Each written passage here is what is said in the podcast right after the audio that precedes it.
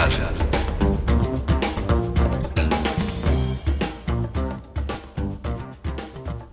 Hola, buenos días. Ya son las 7 de la mañana con 7 minutos en esta mañana de jueves 21 de diciembre. Estamos en vivo en la cabina de Radio UNAM en Adolfo Prieto 133 en la colonia del Valle. Eh, estamos en esta programación de Radio UNAM que forma parte de una programación de asueto especial, pero que en la parte informativa continuamos en vivo con todas las tareas que nos son propias.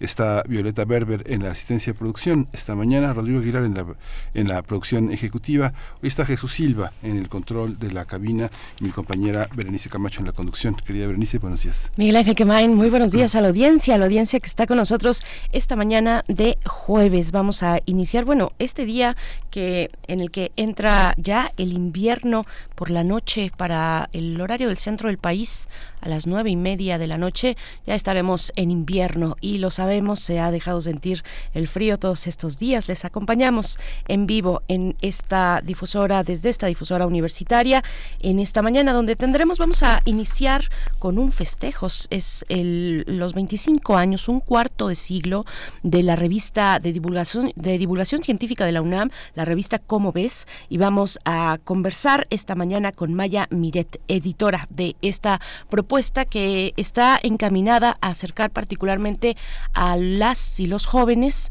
los temas de divulgación científica desde distintos ángulos y abordajes interesantes, divertidos y bueno, pues vamos a tener ese inicio para esta mañana de jueves. Vamos a tener también en el Observatorio Astronómico, ¿puedes regalar una estrella por Navidad? Es el tema que la doctora Gloria Delgado Inglada es, escogió para esta mañana y es astrofísica y se ha dedicado a la divulgación científica. En la nota del día hablaremos de la despenalización del aborto en Aguascalientes. Vamos a conversar, abordar esta nota con Angie Contreras, integrante de Cultivando Género AC. Vamos a tener también el censo sobre las personas desaparecidas en México. Es un tema que vamos a tratar con Rosalía Castro Tos. Ella integra el colectivo Solecito allá en Veracruz. Y no se pierdan la poesía necesaria esta mañana para darle la bienvenida al invierno. Vamos a tener eh, Mundos Posibles en este jueves. Todos los jueves son de Mundos Posibles eh, con el doctor Alberto Betancourt, doctor en Historia, profesor de la Facultad de Filosofía y Letras de la UNAM. La Navidad, Navidad y Emancipación, un pesebre en los escombros es el tema que ha elegido el doctor Alberto Betancourt para tratar este día. Bien, pues quédense con nosotros esta mañana hasta las 10. Cuéntenos cómo amanecen. Están las redes sociales esperando sus comentarios, arroba P Movimiento en X y en Facebook Primer Movimiento. Ahí Tamara Quirós espera también eh, lo que quieran compartir esta mañana de jueves 21 de diciembre, ya a muy pocos días de Navidad eh, y bueno, pues ya a, unos, a unas horas solamente de que eh, estemos ya en invierno, de que ingrese esta temporada temporada invernal. Eh, pues les invitamos a participar en nuestras redes sociales. Mientras tanto, vamos con música. Mm, música que hoy tendremos pues con motivos navideños. Es, es de lo que va la música de hoy y toca el turno de escuchar a Escarlata. Con eso iniciamos Dignidad en Navidad. Lo propone la, la producción de primer movimiento. Vamos a escuchar. Perdón por llamar, no quiero molestarte. Hoy no pude evitar pensarte. Pensarte. No sé si es el frío o es la Navidad. Tal vez traigo encima unas copas de más. Sin querer queriendo me animé y marqué. Vez hago mal. Sé que hay alguien a tu lado. ¿Cómo puede cambiar la vida en solo un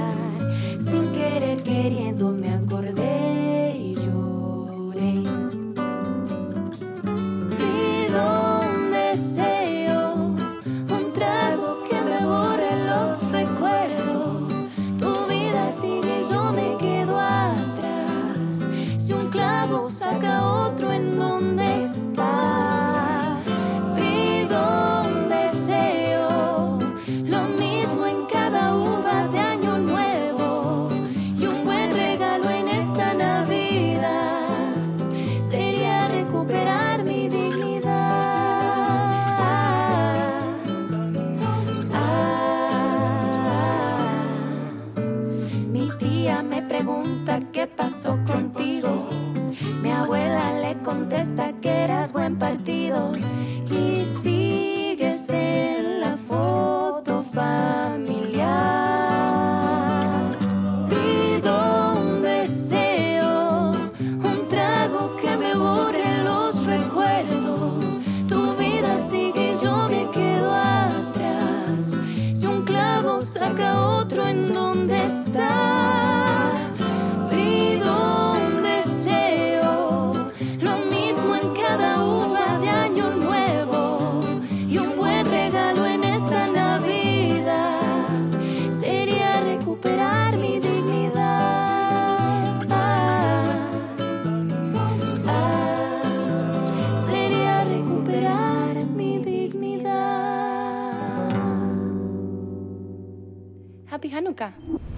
Primer movimiento.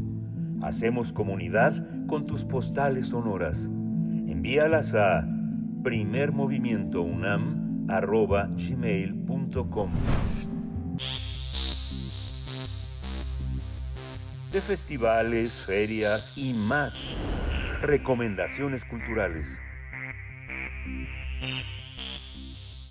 Como ves, la revista de divulgación científica de la UNAM está celebrando 25 años con una edición especial que en su portada tiene una huella, ya que hace alusión al impacto que ha dejado en varias generaciones de universitarios. Este tomo cuenta con un cómic que hace un recuento del universo desde su creación hasta la actualidad. Además, es una ocasión especial para recordar a Estrella Burgos, fundadora y editora de Cómo ves, quien lamentablemente falleció recientemente, pero sin duda su presencia y trabajo permanece latente en esta publicación.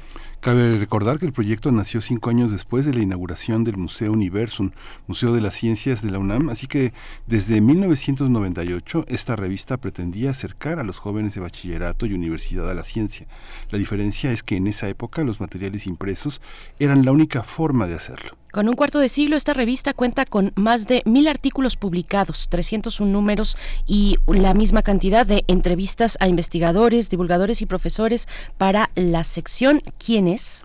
También ha recibido seis premios al arte editorial de la Cámara Nacional de la Industria Editorial Mexicana y cuenta con alrededor de 12.000 páginas impresas. Pues vamos a conversar esta mañana sobre la divulgación científica desde la revista Como ves en su aniversario, un cuarto de siglo, y nos acompaña Maya Miret con este propósito, editora de la revista Como ves. Muy buenos días, Maya Miret, eh, qué, qué gusto, bienvenida a Primer Movimiento, gracias por aceptar esta charla, enhorabuena a todo el equipo que hace posible esta revista de la universidad, eh, la revista de divulgación científica. Maya, ¿cómo estás?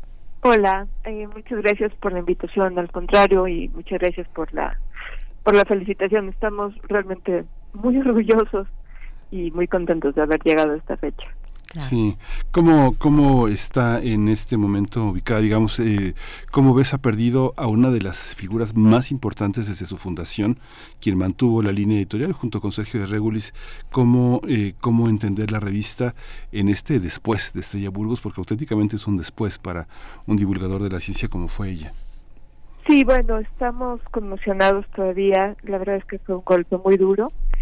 Eh, Estrella aunque ya no dirigía la revista desde febrero, era pues un poco su estrella de la mañana, ¿no? Este, era una presencia permanente, era en muchos sentidos el mo- motor que seguía impulsándola, pero también a lo largo de 25 años de trabajo había dejado sentadas unas bases eh, muy firmes sobre las que hemos podido seguir construyendo. Entonces, la verdad es que le debemos muchísimo y le extrañamos todos los días. Sí, Maya, cuéntanos, eh, há- háblanos un poco de la, de la historia de esta publicación, de los objetivos también que, que persigue a los públicos a los que a la que va dirigida esta revista, ¿cómo ves? Bueno, es que la historia de su formación es muy interesante porque em, cuando José Antonio Chemizo, que fue quien propuso que se creara a Juan Tonta, que era en ese momento director de, de subdirector de medios escritos de la TGDC, que es nuestra casa, eh, pensaron que ha- había un nicho que faltaba en la divulgación de la ciencia y que creemos que sigue faltando al día de hoy, que es el de los jóvenes, que es un público muy difícil, pero muy desatendido, porque no hay tantos libros de divulgación especializados dirigidos a ellos, el, por otro lado están todavía tal vez un poco un paso antes de llegar a los materiales adultos y también pues los chicos adolescentes tienen como sus propias agendas y sus propios intereses y están en un momento en el que están explorando su camino lejos de los adultos, ¿no? Entonces, eh, la premisa en ese momento era acercarse a ellos y darles un último espaldarazo, un último empujoncito que pudiera ser como decisivo en su formación como eh, científicos, pero también como eh, apasionados de la ciencia, ¿no? Como lectores de divulgación que, como sabemos, pues tienen una gran importancia para formar eh, públicos críticos y, conocedores y, que pueden hacer una serie de cosas con la información que se les presenta. Entonces, bueno, un poco esa era la e, esa era el la misión de cómo ves y era llevar a los chicos jóvenes, a los chicos de bachillerato hacia una vida como lectores de divulgación de la ciencia adultos de la mano de una revista que tuviera materiales accesibles, que tuviera humor, que tuviera imágenes de muy buena calidad. Y esa fue la premisa que nos creó. Sí, hay, una, hay, un, hay un tema también con, digamos, la participación de las revistas. Hay más de 400 revistas dedicadas a la ciencia, no tantas a la parte infantil y a la parte juvenil.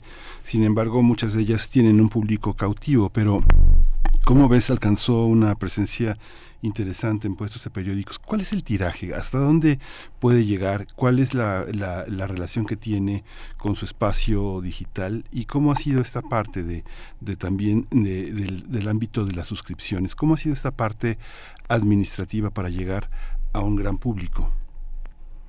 Bueno, hemos recibido, por suerte, el apoyo continuo de muchas rectorías y de muchos directores de la DGDC que hayan apostado al proyecto y esto ha permitido que el proyecto siga vivo, eh, digamos, no solo de manera interna, porque la revista nunca ha pretendido agotarse como en los pasillos de la UNAM, sino salir. Y, y esto con 25 años en, muy buena medida gracias al trabajo de mis colegas que han sacado la revista de, de la UNAM y han han ido a hacer charlas, conferencias, han ido a presentar la revista a otras partes del mundo, en fin, la han eh, popularizado e internacionalizado. Y es que se ha ido generando un público cautivo que está conformado por gente que leyó en la juventud y que se siguió, por gente a la que le interesa la ciencia y que siempre le ha gustado, por suscriptores, tenemos más de 500 suscriptores de la revista impresa y un público continuo de compradores en puestos de revista que o la colecciona o la compra incidentalmente, eh, pero que digamos que la conoce, reconoce el nombre y le tiene le tiene cariño y que siempre le ha hablado la forma en la que planteamos los textos y las imágenes en lo que nosotros llamamos un poco en broma el estilo como veciano que sí es un poquitito diferente al enfoque de otro tipo de revistas de divulgación. Y creo que parte de los hallazgos eh, fundacionales de la revista están en este estilo, en esta forma de contar Maya, cuéntanos cómo se hace un número. ¿Qué es lo que pasa en la revista Cómo ves cuando va a salir un número nuevo? ¿Cuáles son las decisiones editoriales? Háblanos también del comité editorial, por supuesto, de quienes eh, lo integran y cómo se va eh, formando eh, número con número esta revista de, divulgación científica, Maya. Bueno, para empezar tenemos un comité editorial de lujo que sesiona trimestralmente y ellos nos van orientando, nos van van siendo como nuestros ojos y nuestros oídos allá afuera y nos van diciendo que funciona y que no. Y entre ellos están Julia Tagüeña, Agustín eh, López Munguía, Aleida Rueda, eh, muchos otros profesionales, no solo de la divulgación, sino también del diseño eh, y científicos eh, muy connotados. Y el día a día funciona de la siguiente manera. Nosotros recibimos textos de muchas fuentes distintas. De hecho, puede escribirnos cualquiera a artículos cb.gmail.com para proponernos un manuscrito y nosotros vamos recibiendo y dictaminando dentro del comité e- editorial interno de la revista estos materiales y una vez que están aprobados los eh, tratamos de hacer un equilibrio muy fino entre los temas para que no sean siempre solo biología siempre solo astronomía o siempre solo eh, geología eh, de modo que cada número tenga una buena variedad de temas distintos y tratamos de que haya paridad absoluta entre hombres y mujeres, que eso es algo que en la divulgación eh, en México y en el mundo no necesariamente pasaba. Y luego los trabajamos mucho, trabajamos mucho los textos con los autores para hacer eh, excelentes textos de divulgación, que sean claros, que sean divertidos, que tengan gancho, eh, que tengan malicia, en fin, no solo nos preocupa el rigor científico absoluto de lo que estamos diciendo, sino que también tengan una excelente calidad literaria, que cuenten historias, que sean entretenidos. Y luego los hacemos, tratamos de hacer una iconografía que también sea divertida, es decir, que no sean solo diagramas científicos, sino que tenga sentido del humor, y que, que aclare y que los haga memorables. Y luego pasan a, a diseño. Y para bueno todo esto debo decir que lo, ah, lo hacemos gracias a un equipo muy compacto pero muy eficiente de colegas. En total somos ocho personas incluyendo a las personas de comercialización. Y y por supuesto no podemos dejar de mencionar a nuestros columnistas regulares que son los que componen como el otro gran cuerpo de, de la revista entre los que están Luis Javier Plata, Gerardo Cifuentes, eh, Arturo Vallejo, eh, Luis Pacheco, eh, Pablo Randy Pacheco, perdón, que hace la sección en Vela, y ellos nos van contando mes con mes eh, sobre temas como filosofía en la ciencia, divulgación de las humanidades, tenemos una sección de entrevistas, tenemos un cómic que nos cuenta eh, cómo es que sabemos lo que sabemos en ciencia, lo que hace JC Álvarez, entonces, bueno, en fin, creo que hemos juntado a lo largo de los años un equipo de colaboradores muy sólido que explora la ciencia desde todas sus facetas, incluida la ciencia ficción. Ujú. ¿Y cómo llegan, cómo llegan a los puestos de periódicos? ¿Cuán- ¿Cuál es el tiraje y cómo es la relación con la parte digital? ¿Es descargable? Fundación UNAM puso en un momento dado los tres últimos ejemplares de, regalo descargables para, para el público universitario, pero ¿cómo es esta parte com- comercial? ¿Cómo juega una revista en el conjunto de revistas en la universidad un- con un área de comercialización? ¿Cuántos ejemplares tiran? ¿Cuántos, a cuántas ciudades llegan? ¿Cómo ha sido esa respuesta? Bueno, ahora mismo tiramos 4.500 ejemplares y distribuimos en el área metropolitana, en puestos de revista. Eh, una de nuestras tareas para el año que viene es aumentar nuestra presencia física en todo el país, eh, aumentar la cantidad de suscripciones. La verdad es que la suscripción es muy barata, por 350 pesos más envío pueden recibir los dos ejemplares en su casa. Y también estamos trabajando en una versión digital porque ahora mismo los números no están completamente abiertos. Hay parte del contenido puede consultarse en línea en www.comoves.unam.mx. Por ejemplo, el artículo principal puede leerse, puede leerse la entrevista, puede leerse otras secciones, pero no el contenido completo. Entonces esperamos que a principios de año tengamos la posibilidad de eh, que el público se suscriba digitalmente y eh, puedan leerla ahora sí que en cualquier parte del mundo con la misma calidad que la revista en papel. Vaya, ¿cómo participan las y los estudiantes, el estudiantado de nuestra universidad? O sea, entiendo, eh, por lo que nos comentabas hace un momento, la cantera, digamos, una gran cantera de eh, publicaciones eh, científicas que, da nuestra universidad. Entiendo que, son las y los científicos académicos de, la UNAM eh, quienes comparten y aportan y enriquecen una revista como esta.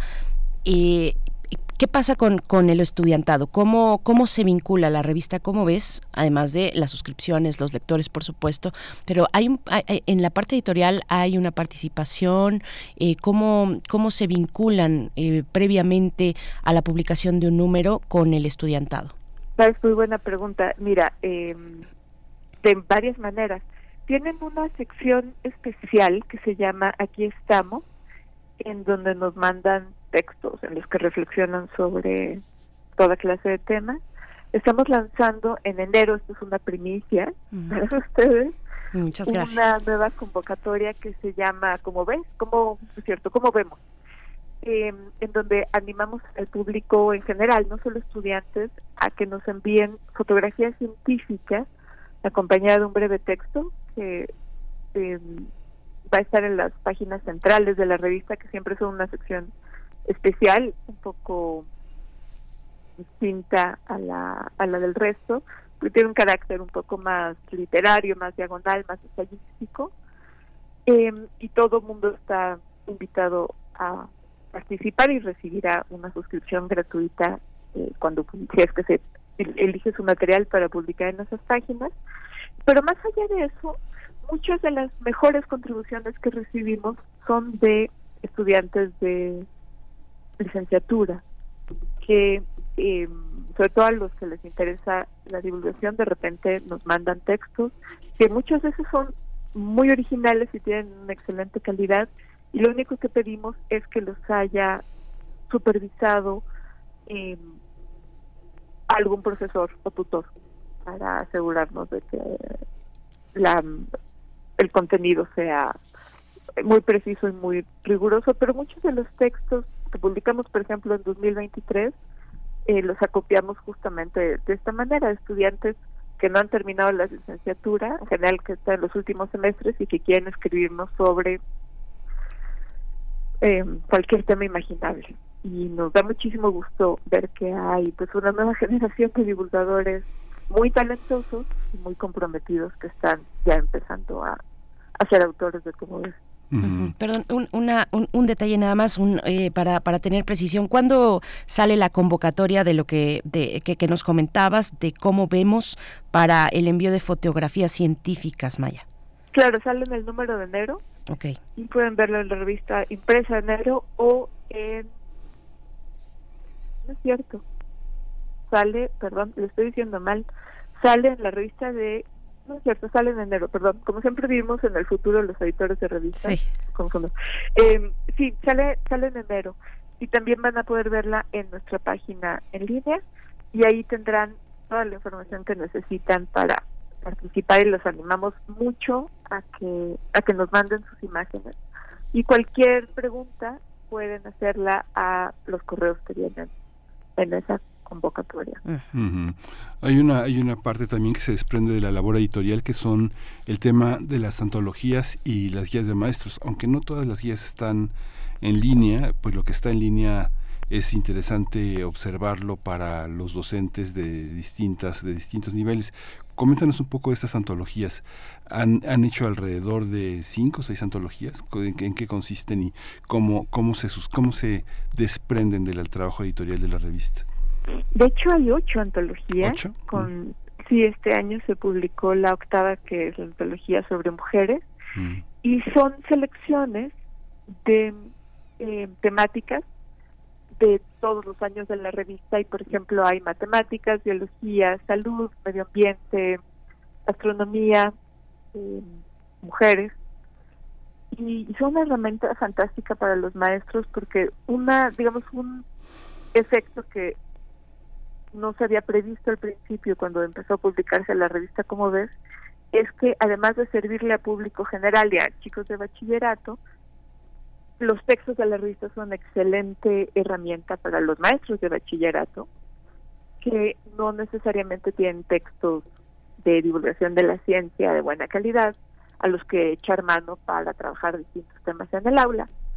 Eh, y de ahí vienen entonces las guías para el maestro que empezaron a publicarse desde el primer número y que sí están todas en línea, ¿eh? pueden encontrarlas de la 1 a la 301 en nuestra página y que orientan a los maestros, les dan sugerencias sobre cómo discutir eh, de manera interdisciplinaria con maestros de diferentes disciplinas eh, del, del, bachillerato uno, uno de los artículos de la revista cada mes.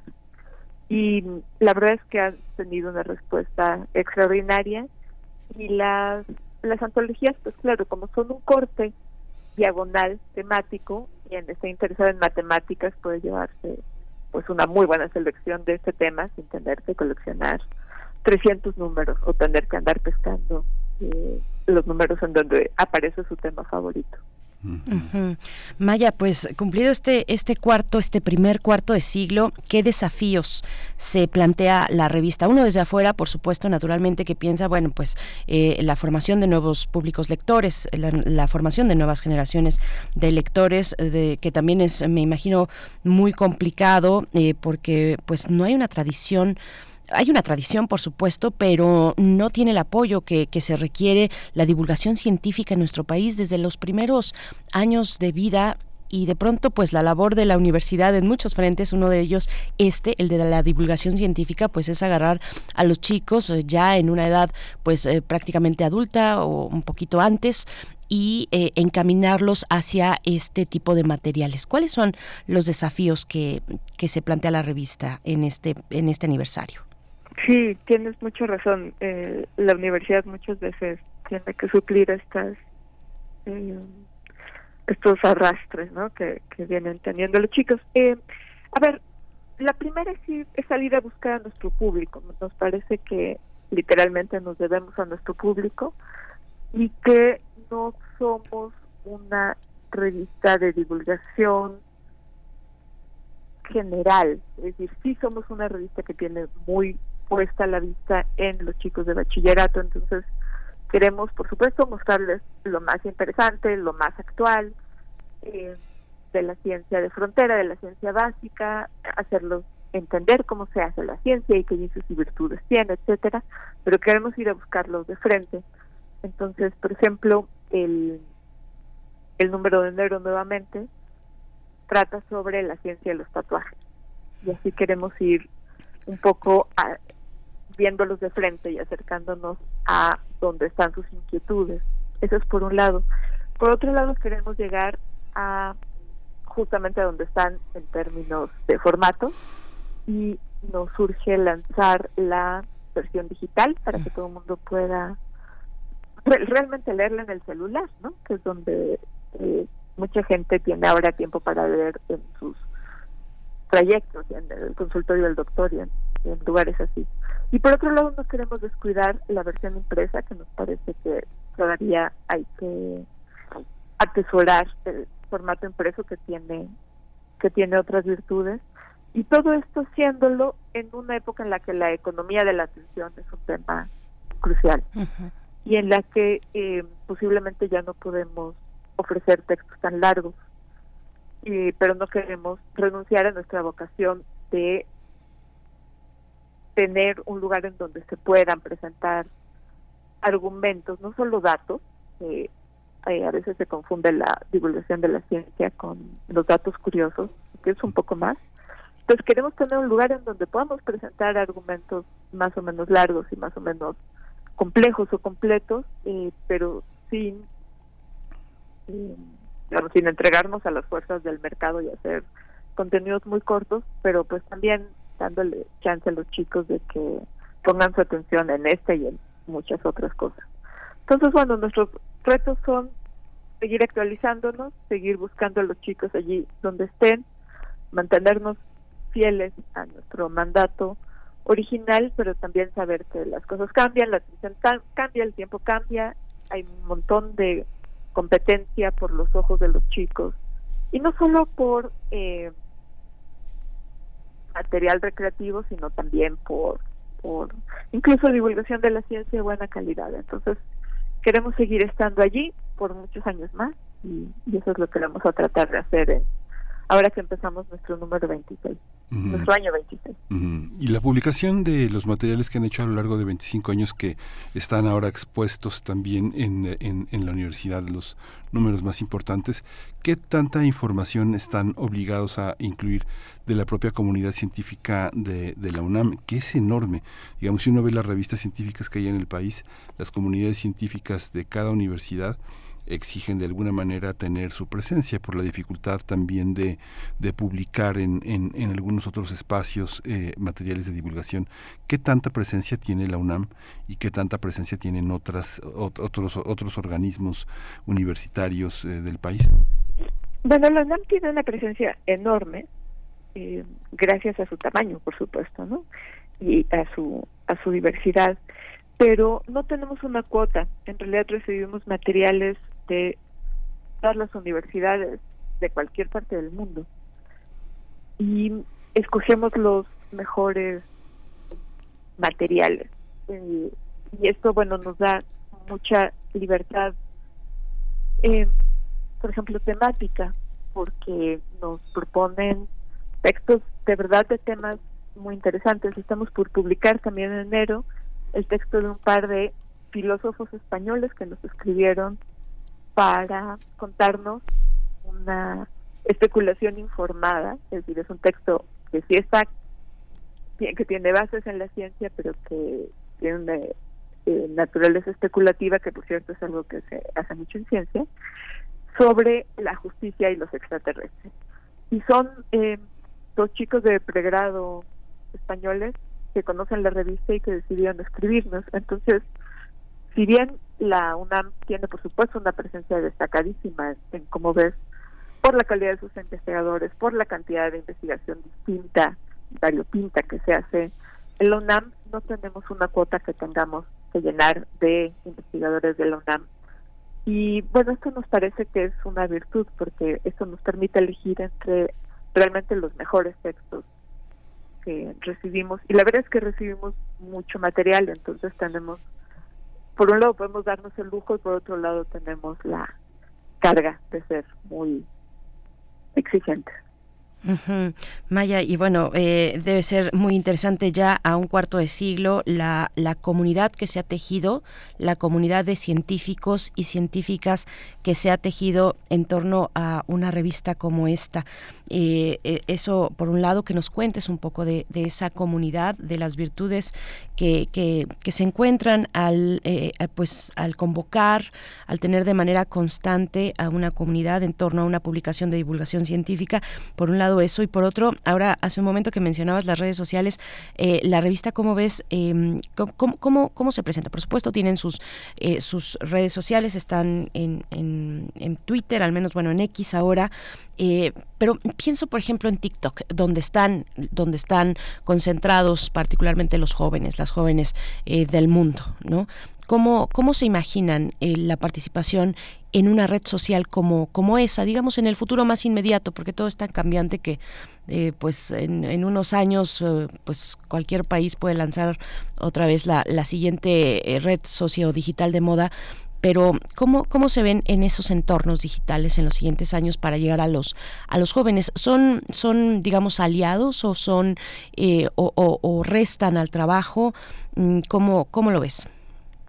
Bien, eh, a ver, la primera pregunta es eh, sobre nuestra comunidad de científicos y, amigos, y es una pregunta muy linda porque en efecto a lo largo de todos estos años ha, se ha ido tejiendo una comunidad de amigos de la revista y de autores de la revista que siguen escribiendo hasta el día de hoy, como justamente Agustín López Munguía, Plinio Sosa, eh, Miguel Rubio, eh, muchos más. Realmente son son legión y nos da mucho gusto que estén cerca de Daniel Martín Reina, por ejemplo, que escribe mucho sobre astronomía, varias mujeres cuyo nombre, perdón, ahora se me escapa, y esos son, digamos, tenemos autores recurrentes de excelente calidad y de muy buen nivel científico que están eh, de nuevo sirviendo como nuestros ojos allá afuera, lo que pasa en la divulgación.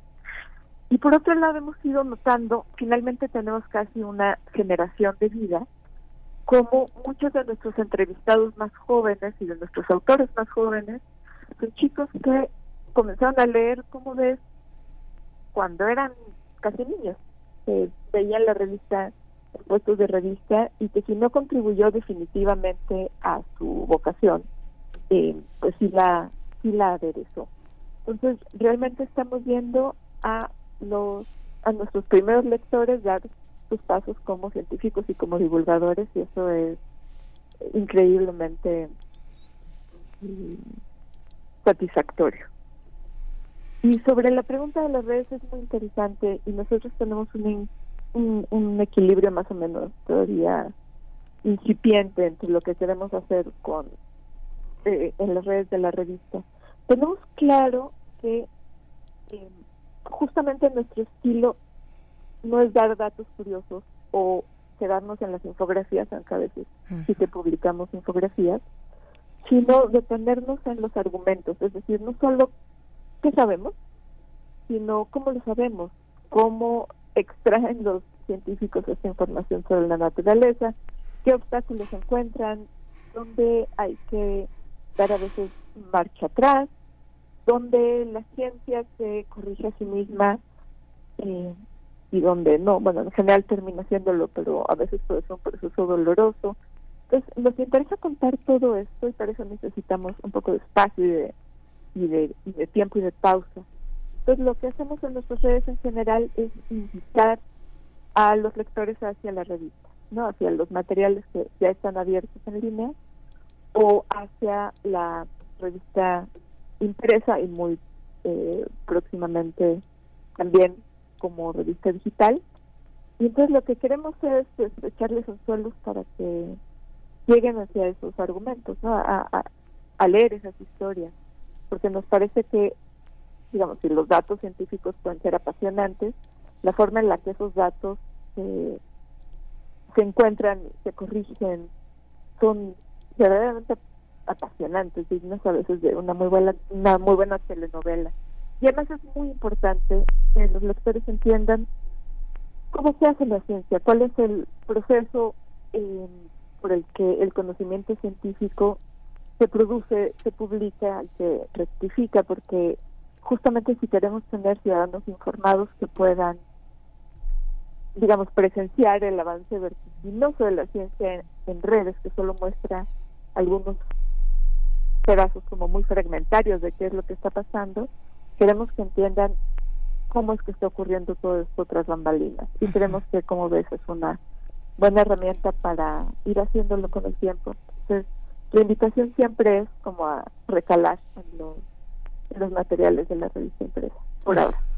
Pues muchísimas gracias, Maya Miret, editora de la revista Como ves, la suscripción 350 pesos más tres ejemplares, es una suscripción anual, incluye los 12 ejemplares eh, del año. la exposición está justamente presente hasta enero de los 25 años de la revista. Te agradecemos que te hayas dado este tiempo para, para hablar de este, de este, de este ser vivo que es Como ves. Muchas gracias, Maya. Muchas gracias a ustedes, fue un placer. Hasta luego, Maya. Hasta pronto. No dejen de consultar como ves.unam.mx es el sitio electrónico. Por supuesto, ahí van a encontrar eh, el link a la suscripción de, de, inmediato entrando a la página. Está ahí. En sus redes sociales también, arroba revista como ves. 7 con 45 minutos. Ustedes ¿Tienen algún número de la revista Cómo ves?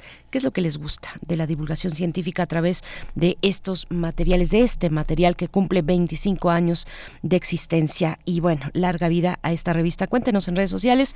Mientras tanto, vamos con música. Vamos a ir con música, vamos a, a proponer esta mañana de Miranda y Banda Los Chinos, Navidad.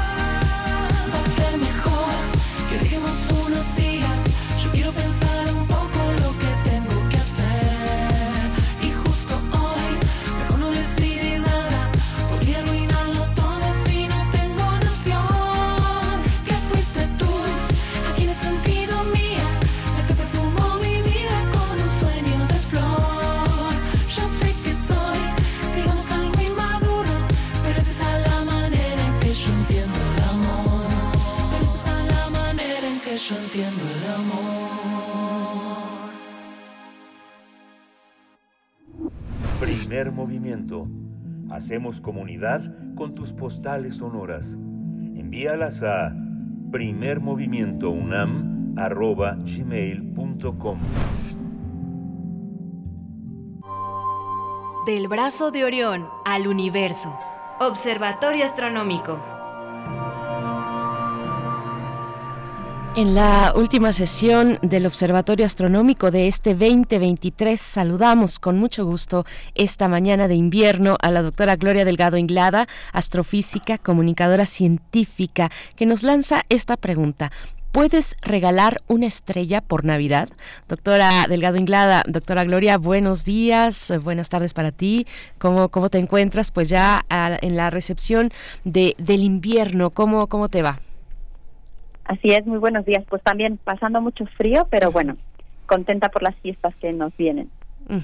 Sí, pues y, y bueno, de antemano agradecerte esta, esta participación eh, que, que, que ha sido constante y también de hallazgos interesantes. Hemos ido de tu mano descubriendo el universo, doctora Gloria. Pues dinos, ¿podemos, ¿podemos regalar una estrella por Navidad? Dinos que sí. Vamos a ver. No, pero sí. Ok. Así, ese sería el resumen. Me gusta, me gustan esas respuestas. Son muy interesantes. Exacto. Vamos a ver a, a qué me refiero. Pues este mes es el de las compras navideñas, ¿no?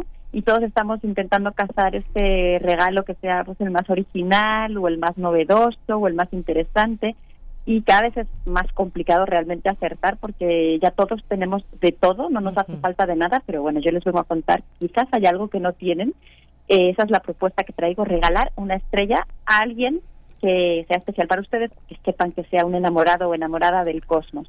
De hecho, quizás algunos ya hayan visto, hay decenas de páginas en Internet en muchos países que nos ofrecen esta opción de regalar una estrella, de hecho incluso ponerle nombre.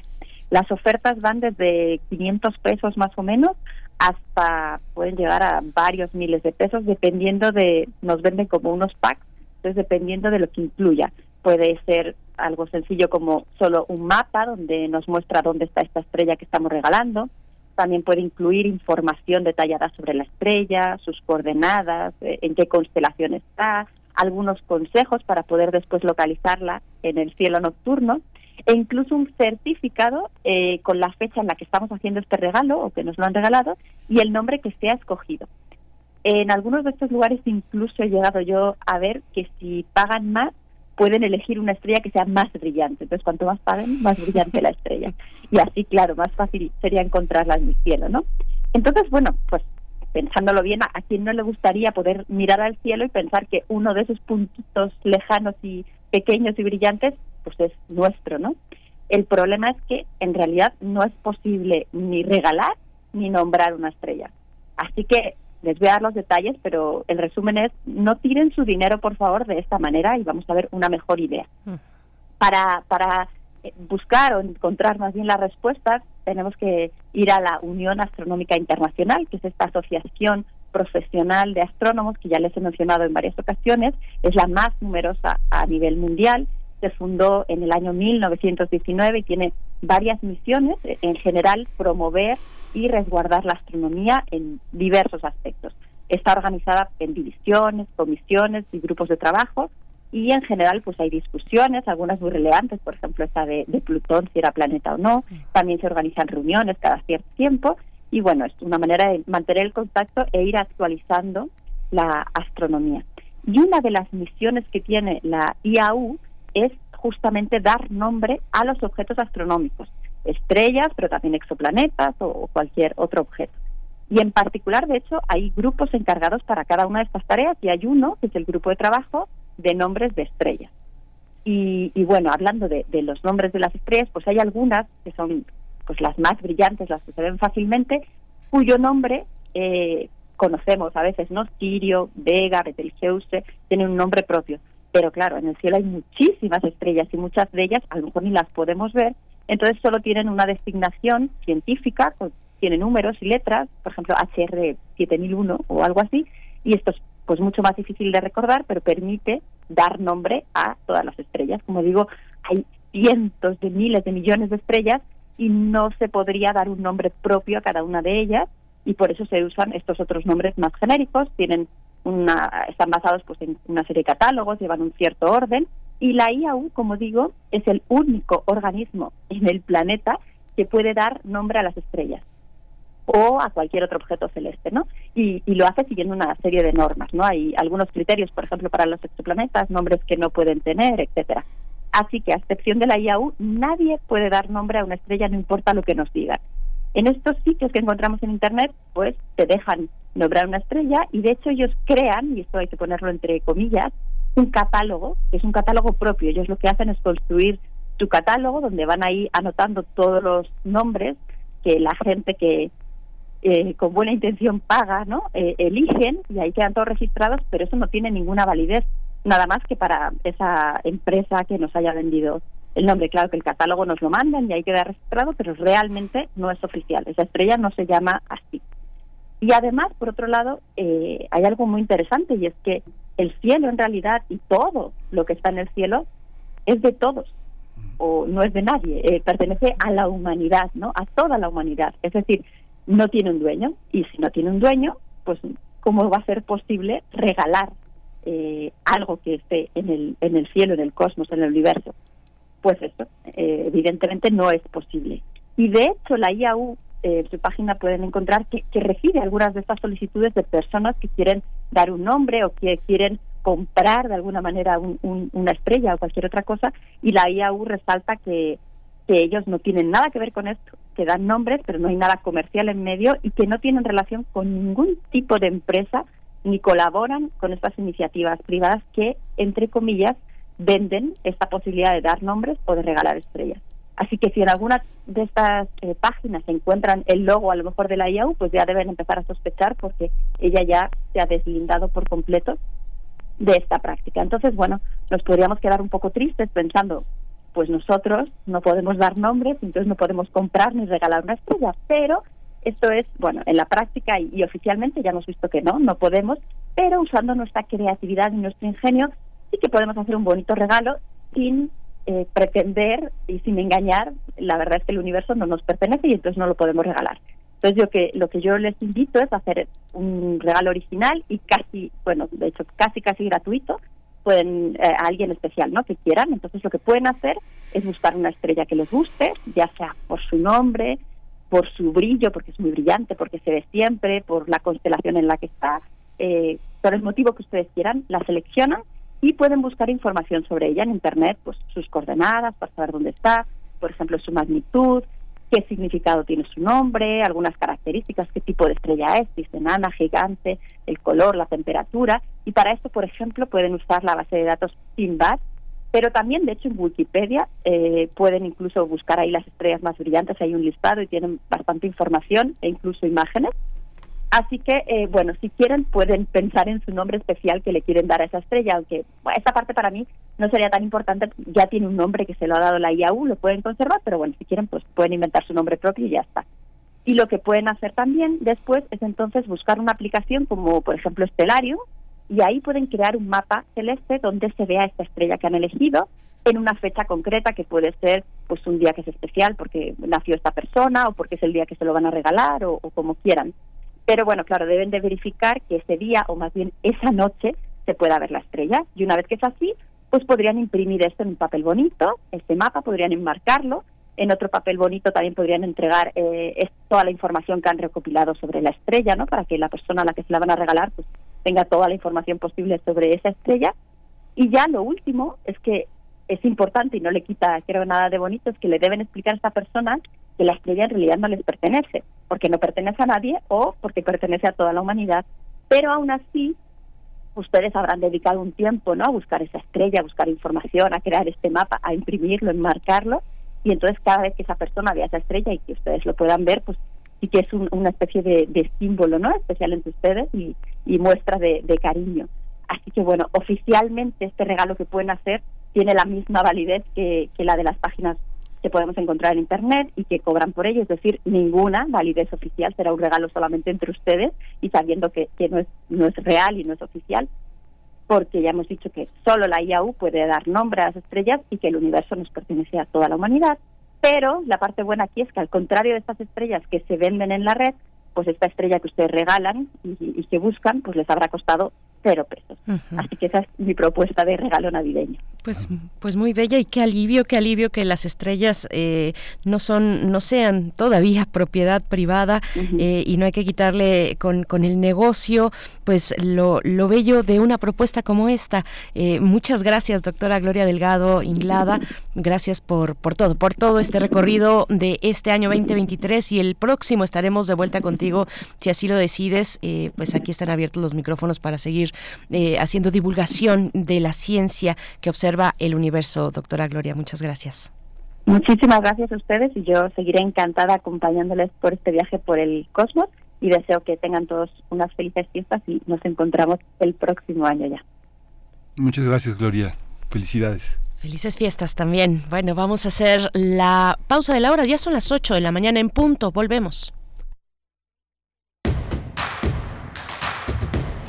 Síguenos en redes sociales. Encuéntranos en Facebook como Primer Movimiento y en Twitter como arroba PMovimiento. Hagamos comunidad.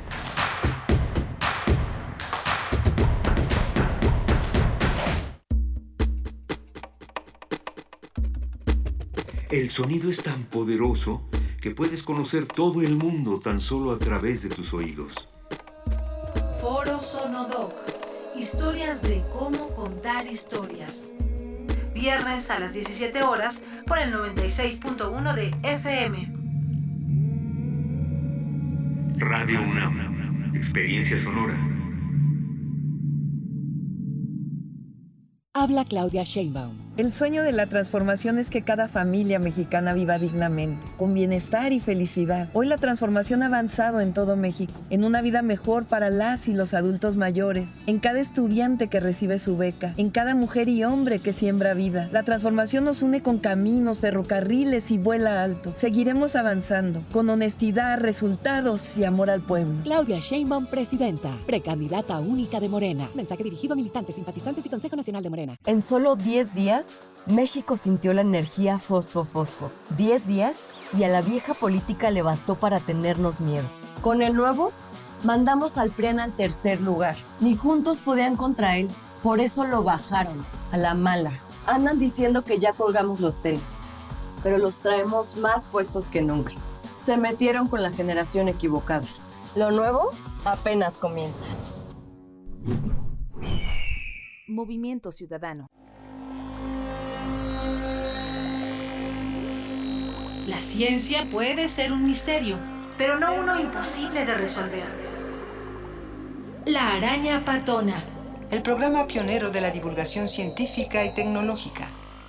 Sábados a las 13 horas por el 96.1 de FM.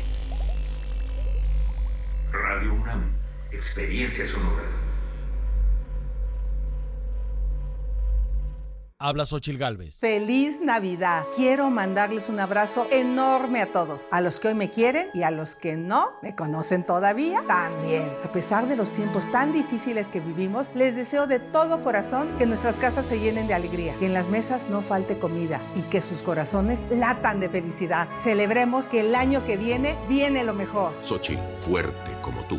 Precandidata única. Cambiemos el rumbo. PAN. Mensaje dirigido a simpatizantes y militantes del PAN y su Comisión Permanente Nacional. Habla Claudia Sheinbaum. La grandeza de México está grabada en las manos de las personas mayores, que han dado su vida por México y que para nosotros son héroes y heroínas de la patria. Por eso reivindicamos la pensión universal que hoy es un derecho. No olvidemos que los que gobernaron antes creen que los apoyos sociales son para flojos, que no te engañen. Volver al pasado no es opción. Sigamos avanzando con honestidad, resultados y amor al pueblo. Claudia Sheinbaum, presidenta, precandidata única de Morena. Mensaje dirigido a militantes, simpatizantes y Consejo Nacional de Morena. Oye, Beto, dicen los del Canal 19 que los del Partido Violeta quieren cortar medio bosque de la ciudad. No creas mentiras. Si yo vi en las noticias del 8 que es bueno que corten los árboles porque vea chaneques viviendo ahí. Además, en las redes sociales vi enojados a los del partido beige y ves que dicen en la tele que esos son los enemigos del pueblo. Yo creo que es bueno. Además, ni es la mitad. Ahí dijeron que son nada más tres quintos. No, hombre, ¿cómo te dejas manipular, Beto? Revisa a quién le conviene que te creas las noticias sin consultar. Consulta lo que veas y compara la información. Ay, Beto, échale coco. Habla Xochil Gálvez. Feliz Navidad. Quiero mandarles un abrazo enorme a todos. A los que hoy me quieren y a los que no me conocen todavía también. A pesar de los tiempos tan difíciles que vivimos, les deseo de todo corazón que nuestras casas se llenen de alegría, que en las mesas no falte comida y que sus corazones latan de felicidad. Celebremos que el año que viene viene lo mejor. Xochil, fuerte como tú. Precandidata única. Propaganda dirigida a militantes y simpatizantes del PRI.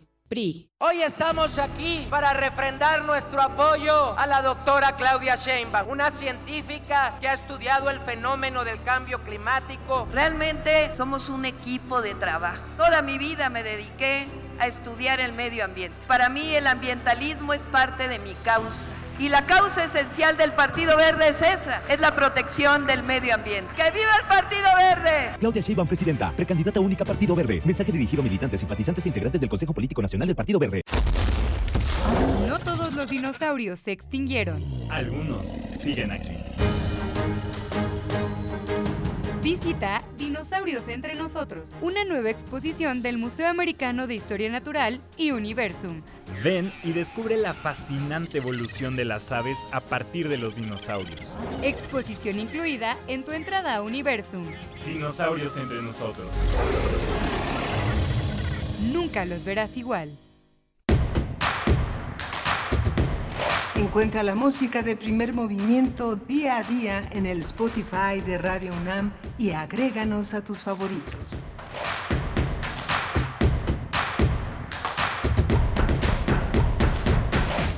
Buenos días, estamos de vuelta. Ustedes escuchan primer movimiento, ya son las 8 con 5 minutos, hora del centro del país. Estamos con ustedes de 7 a 10 de la mañana en vivo y también durante esta hora a través del 104.3 en Radio Nicolaita en Morelia. Saludos, saludos por allá y saludos a todas las personas que nos están sintonizando, ya sea por la radio o que nos buscan en internet y nos escuchan desde la plataforma electrónica de Radio UNAM, Radio unam.mx. Saludamos al equipo que se encuentra en cabina, Violeta Berber en la producción, también el señor José Jesús Silva en la operación técnica, en la consola de la cabina de FM de Radio UNAM y en los micrófonos Miguel Ángel Quemain en la conducción. Querido Miguel Ángel, buen día. Hola Berenice, buenos días a todos los que nos escuchan. Eh, tenemos una hora interesante acompañados de la mano de la radio Nicolaita que todos los días de 8 a 9 de la mañana hacemos comunidad en ese gran espacio universitario. Vamos a hablar hoy, hoy, de la despenalización del aborto en Aguascalientes. Vamos a tratar el tema con Angie Contreras. Ella integra Cultivando Género ACE. Tendremos también en la nota nacional una conversación sobre el censo de personas desaparecidas en México que recientemente ha eh, publicado eh, el gobierno federal. Hablaremos sobre este censo, sobre su contenido, sobre bueno lo que eh, se ha comunicado a la sociedad, un censo en el cual ha dicho el presidente al informar, al presentar este este censo, reporta una reducción en la cifra de personas desaparecidas y bueno, vamos a comentar esta, esta noticia con eh, Rosalía Castro. Rosalía Castro Tos es integrante del colectivo Solicito de Veracruz y nos dará su lectura sobre este, este censo que, en el que se reporta eh, la situación de las personas desaparecidas en México. Eh, bueno, una, una deuda, una deuda eh, pues de las más eh, apremiantes en nuestro país. Saludamos a las personas que están escribiendo también en redes sociales, que nos envían sus comentarios. Mario Navarrete cada mañana nos comparte un video de su trayecto matutino y cruza ese trayecto en el, centro de Tlalpan, en ese hermoso centro de la alcaldía de Tlalpan. Muchas gracias, Mario Navarrete. Eh, también Esther Chivis nos da los buenos días. Para ella también empiezan las vacaciones después de este viernes, igual que nosotros aquí en el equipo de primer movimiento. Todavía mañana estaremos en vivo. Ya después nos vamos dos semanas de descanso y volvemos el 8 el 8 de enero del 2024. Saludos Esther Chivis, ya falta poco. Feliz jueves, nos dice Alfonso de Alba Arcos también nos da los buenos días y nos envía una, una pequeña postal muy bella, una fotografía a la entrada, al pie de las escaleras de entrada a la mm, estación del metro eh, Candelaria con pues el, el amanecer detrás, un amanecer anaranjado muy bello de este día de invierno ya, este día damos la bienvenida al invierno. Esther Chivis también, ahora que estuvimos conversando sobre si se puede o no regalar una estrella en Navidad con la doctora Gloria Delgado, nos, nos habla y nos recomienda esta peli, esta película de Stardust. Creo que yo no la he visto, Esther Chivis, pero pues bueno, ahí está eh, para también para las recomendaciones de estas vacaciones decembrinas una propuesta de, de cine, de películas. Pues bueno, eh, esos son algunos de los comentarios. Y también Andrés Mar por acá, Rosario Durán nos desea buenos días. Andrés Mar eh, dice a la escucha del programa hasta el final. Gracias por ello. Pues sí, hasta el final estamos aquí y un poco más allá. Ya prácticamente toda la comunidad universitaria está de vacaciones. Nosotros seguimos acompañándoles en esta semana todavía. Y bueno, pues vamos ya con nuestros contenidos, la nota, la nota del día. Primer movimiento. Hacemos comunidad con tus postales sonoras. Envíalas a primermovimientounam.gmail.com Nota del día. El Congreso de Aguascalientes aprobó la despenalización del aborto hasta la semana 12 de gestación en cumplimiento al, ordenado por la Suprema Corte de Justicia de la Nación. Recordemos que a inicios de 2022 diversas organizaciones presentaron un amparo en contra de la regulación del aborto en Aguascalientes y que es parte de una estrategia nacional que tiene como objetivo universalizar el derecho a la interrupción legal del embarazo. A dos años después, la primera sala de la Suprema Corte dictó sentencia que obliga a las autoridades a modificar el Código Penal local y a que el Estado brinde servicios para la interrupción del embarazo. Fue así como, con cuatro votos a favor, las y los legisladores estatales reformaron los artículos 101, 103 y un párrafo del artículo 191 del Código Penal de Aguascalientes en una sesión privada y manteniendo el anonimato de los votos. Eh, justamente esta, esta, esta, esta medida, eh, ay, perdón. Sí, con esta resolución del máximo tribunal, ninguna mujer, persona gestante o personal médico podrá ser criminalizado por interrumpir un embarazo voluntariamente o participar en ese proceso. Aguascalientes, como, los 11, como en los 11 estados que se ha despenalizado el aborto, los sistemas de salud locales ofrecerán de manera universal y gratuita los servicios de interrupción del embarazo. Pues vamos a conversar sobre la despenalización del aborto en Aguascalientes. Nos acompaña esta mañana Angie Contreras, integrante de Cultivando Género AC. Gracias, Angie, por estar con nosotros esta, esta mañana. Y bueno, bienvenida, bienvenida. Gracias por aceptar esta charla. ¿Cómo estás? Gracias a ti, Berenice Miguel Ángel. Muy buenos días y pues gracias por el espacio. Gracias, Angie. Cuéntanos cómo fue el proceso en Aguascalientes y cómo, cómo, cómo se anota una, una, una estrella más en este, en este mapa, en este mapa estatal mexicano. Ay, pues, qué decirles de la emoción que todavía sentimos después de ya una semana, pero también eh, que esto, pues, aunque lo vimos ya como más reciente en los últimos cuatro meses sobre todo, pues también es el resultado de más de 35 años de compañeras que han estado trabajando desde diferentes temas, ¿no? O sea, hace 35 años empezaban a hablar ellas de educación sexual y planificación familiar y eran las locas en su momento. Y ahora a, eh, pues ahora sí que a la generación que estamos ahora más joven, si le podemos decir así, eh, nos toca esta versión más actual del tema que implica, ¿no? La despenalización como tal y que además eh, pues justamente como ustedes lo decían anteriormente, pues todo eh, también se dio por eh, el amparo que se ganó en, la sala 1 de la Corte, pero que también es resultado de las mismas eh, resoluciones que ha tenido la Corte desde el 2021. Y fue a partir de ese momento cómo podíamos utilizar esas resoluciones a favor de los estados. Cuando me dicen, es que están obligando al, al Congreso, les digo, a ver, no, el Congreso supo desde el 2021 que tenía que hacer la, actualización porque ya la Corte se lo estaba diciendo. Tuvimos la oportunidad de dialogar, platicarlo, ver cómo podíamos hacer las mejoras a favor de las mujeres y las personas con capacidad de gestar y no quisieron. Así que fue utilizar los otros mecanismos que tenemos legales para entonces decirle al a la Corte, oye Corte, ¿sabes qué? El Congreso acá de Aguascalientes no hace caso y no quiere hacer esta reforma y pues entonces al ganarse este amparo, el Congreso estaba ya obligado en hacer la reforma, que implicaba derrogar los artículos en el Código Penal del Estado de Aguascalientes que criminalizan tanto a las mujeres y las personas gestantes, pero también al personal médico. Y pues ya este sí que estos últimos cuatro meses pues fue el tire afloje literalmente con el Congreso, porque de hecho en la primera, primero ni siquiera querían, ¿no? Segundo, cuando dicen, bueno, ok, va, pero quieren hacerlo hasta la sexta semana. Y fue de, no, o sea, tienes que hacerlo, si no, e, la, el ideal realmente era que no tuviera temporalidad. Pero eh, lo que se logró fue que quedaran como en los otros estados, como en los otros 11 estados que se tienen hasta la semana 12.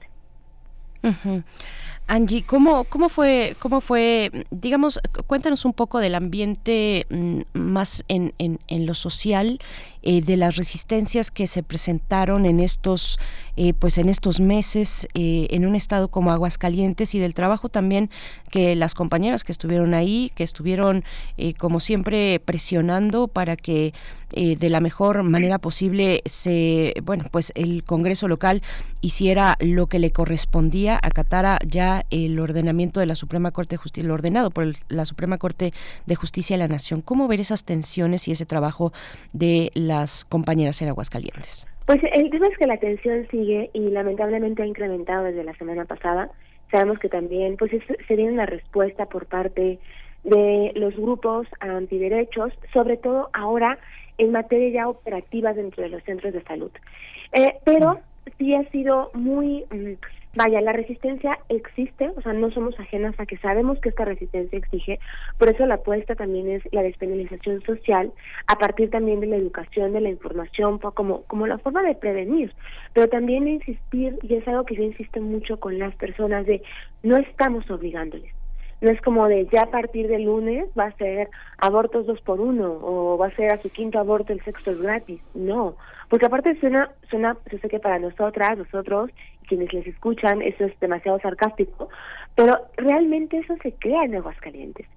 Entonces, este remar contracorriente, porque literalmente somos los grupos feministas que estamos literalmente remando contra una sociedad que además es una sociedad que es muy interesante, yo lo reflexionaba en la mañana, de que a partir de que sea la despenalización la semana pasada, justo pues empiezan estos grupos antiderechos a insistirle y a pedirle a la gobernadora que vete la, la reforma, que no la publique en el periódico. pero además salen y están sacando a medios a todos los actores políticos, cámaras empresariales, de colegios, el alcalde, todo el mundo a opinar sobre el aborto. De hecho, ayer, bueno, antier más bien, la gobernadora dio una declaración muy lamentable sobre su postura y la postura del Estado frente al aborto, prácticamente diciendo casi casi es que nos obligaron, pero Aguascalientes es un Estado pro vida, ¿no? Desde esta edad pro que se tiene de antiderechos. Y entonces contra ese panorama estamos remando contra, corriente. De hecho, el secretario de Salud también acaba de decir, eh, ha insistido en la creación de un comité que va a decidir si, si los abortos se pueden dar o no dar. Digo, a ver, secretario, ya se despenalizó. Ya, ¿por qué, ¿por qué usted quiere ahora criminalizar cuando en el Código Penal no está? Y eso también nos muestra que, y también es una insistencia que, que, que he comentado de, pues con la despenalización ya ganamos la mitad de la batalla, no usando un lenguaje muy bélico, nos sigue la otra mitad, que implica, aquí no logramos hacer las reformas a la ley de salud, entonces faltan estas reformas, falta la parte de protocolos, claramente la parte de presupuestos, falta también esa parte y eso es lo que sigue. El lograr la despenalización, claro que lo vamos a festejar, claro que estamos felices, pero es el inicio de toda otra serie, de todo un caminito para lograr que realmente las mujeres y las personas con capacidad de gestar en Aguascalientes puedan decidir y su autonomía sobre sus cuerpos sea respetada. Esto que comenta Sanji sobre los actores que forman parte de la comunidad de Aguascalientes eh, es, muy impresionante porque cómo, cómo ha sido recibida por parte del sector médico público. Sabemos que el sector privado muchos médicos tienen su, su, crucifijo atrás de su consulta junto a su título, pero en el sector público, como pasó en Oaxaca, muchos eh, se organizaron en asociaciones para resistirse a la medida. ¿Cómo, cómo, cómo lo han monitoreado las organizaciones de mujeres? Pues justamente es algo similar. El sector público, desde la voz de su secretario, ha dicho que, de hecho han dicho que no hay médicos no objetores de conciencia en Aguascalientes y que aquí los médicos se están negando. Y aquí es importante porque eh, esa declaración es muy lamentable y de hecho probablemente será este será perjudicial para para, la, para quien el declarante porque en Aguascalientes en el 2019 se ganó un amparo que promovieron las compañeras de Morras Gelmorras para que el Estado hiciera pública una la lista del personal médico no objetor de conciencia, pero además se le obliga al Estado a tener al menos una persona no objetora de conciencia en cada una de sus clínicas. Entonces, cuando sale el doctor a decir esto, es como de, a ver, doctor, le recordamos que hay un amparo que se le obliga a hacer eso. Entonces, ¿nos está mintiendo? ¿Le está mintiendo a la autoridad? ¿A quién le está mintiendo? Porque entonces está diciendo que no hay médicos no objetores y usted sale a decir este que no los hay cuando haya esta resolución. Creemos también, y es algo por conversaciones que hemos tenido con personas que conocemos que están en el, en el sector médico, es que sí hay personal médico no objetor de conciencia. El tema es que ante todos estos discursos, sobre todo cuando vienen por parte del titular de, la, de las instancias médicas públicas del Estado, pues claro que no quieren decirlo. ¿Por qué? Porque hay temor a que les corran, hay temor a represalias, hay temor a que les den muy malos horarios, no les dejen salir, por ejemplo, los permisos, que finalmente esos son derechos laborales. Pero en un contexto donde se está cuestionando y hay una criminalización social por tus creencias, pues claro, entonces viene, ¿no? Eh, estos miedos. Y que aquí es importante aclarar, no es que estemos en contra de las creencias de las personas, cada quien es libre de creer. El tema es que cuando eres una persona que está en el servicio público, tú lo que tiene que privilegiarse es un Estado laico, pero también es no tus creencias no pueden limitar el ejercicio de derechos de las demás personas. Y pues le insistimos en la parte de la capacitación. La verdad es que hemos encontrado directamente desde las organizaciones a muy buenas personas aliadas, que son quienes luego nos dan el pitazo, nos están avisando, nos dicen qué está pasando, que nos van compartiendo información y ahí también es donde estamos nosotras insistiendo en la capacitación continua y la sensibilización. Angie, eh, ¿qué, ¿qué, implicaciones tiene este paso para el estado de, Aguascalientes? ¿Cuál es la situación eh, que, que, que, requiere atención en, en, esta, en esta materia? Cuéntanos. Pues como lo decía la semana pasada, y es, nos convertimos en el estado más verde entre los azules, porque además pues somos el primer estado dentro del Bajío que logra la despenalización. De hecho, me daba mucha risa eh, en el buen sentido que en Twitter, bueno, X, estaban personas eh, conocidas, del, sobre todo aquí del Bajío, que estaban eh, tuiteando, ¿no? De, oigan, si Aguascalientes ya pudo, Guadalajara te estás tardando, Aguascalientes nos ganó, San Luis Potosí, oye, Zacatecas, no es posible, ¿no? Y eso también está muy bueno porque eh, justamente se visibiliza una zona del país donde pareciera que no pasa nada, pero que ahorita hemos sido atravesados por muchas violencias y, eh, y que y, que se como se cree bueno, hay esta creencia de que como eso se, se privilegia el sector económico, ¿no? Por sobre todo por esas empresas automovilísticas o del sector automotriz, no pasa nada más allá. Y entonces hablar de que en Aguascalientes se logra esta despenalización implica entonces voltear a ver qué está pasando en esta zona del estado, del país. Pero también habla de la urgencia y de la necesidad, por ejemplo, de pensar en estrategias y políticas públicas que vengan a, a, a tratar de resolver otras problemáticas que se han dejado de lado. Por ejemplo, Aguascalientes es, de los, es el tercer estado con el mayor índice de embarazo adolescente. Somos uno de los estados que tiene mayor cantidad de llamadas a 911 por violencia intrafamiliar. La cantidad de feminicidios, por ejemplo, que se han dado, reconocidos ante el sistema de seguridad son tres, pero nuestra cuenta da alrededor de 12 o 15 feminicidios. Es decir, hay otras problemáticas que no se están atendiendo, no se están observando, pero ahorita que hablamos de un derecho a la salud, pues sale, ¿no? Literalmente, como dirían, se escucha mucho policía, tiran toda la carga al asador para tratar de convencer que no somos lo que somos. Sí, bueno, tampoco me sorprende, porque ese es el de los estados que tampoco se han hecho las reformas para el matrimonio igualitario, pero que sí nos demuestra la importancia de tener que estar eh, haciendo este activismo político en los congresos porque tenemos que estarle recordando a las personas que están en estos en estos espacios de poder que tienen que trabajar para todas las personas.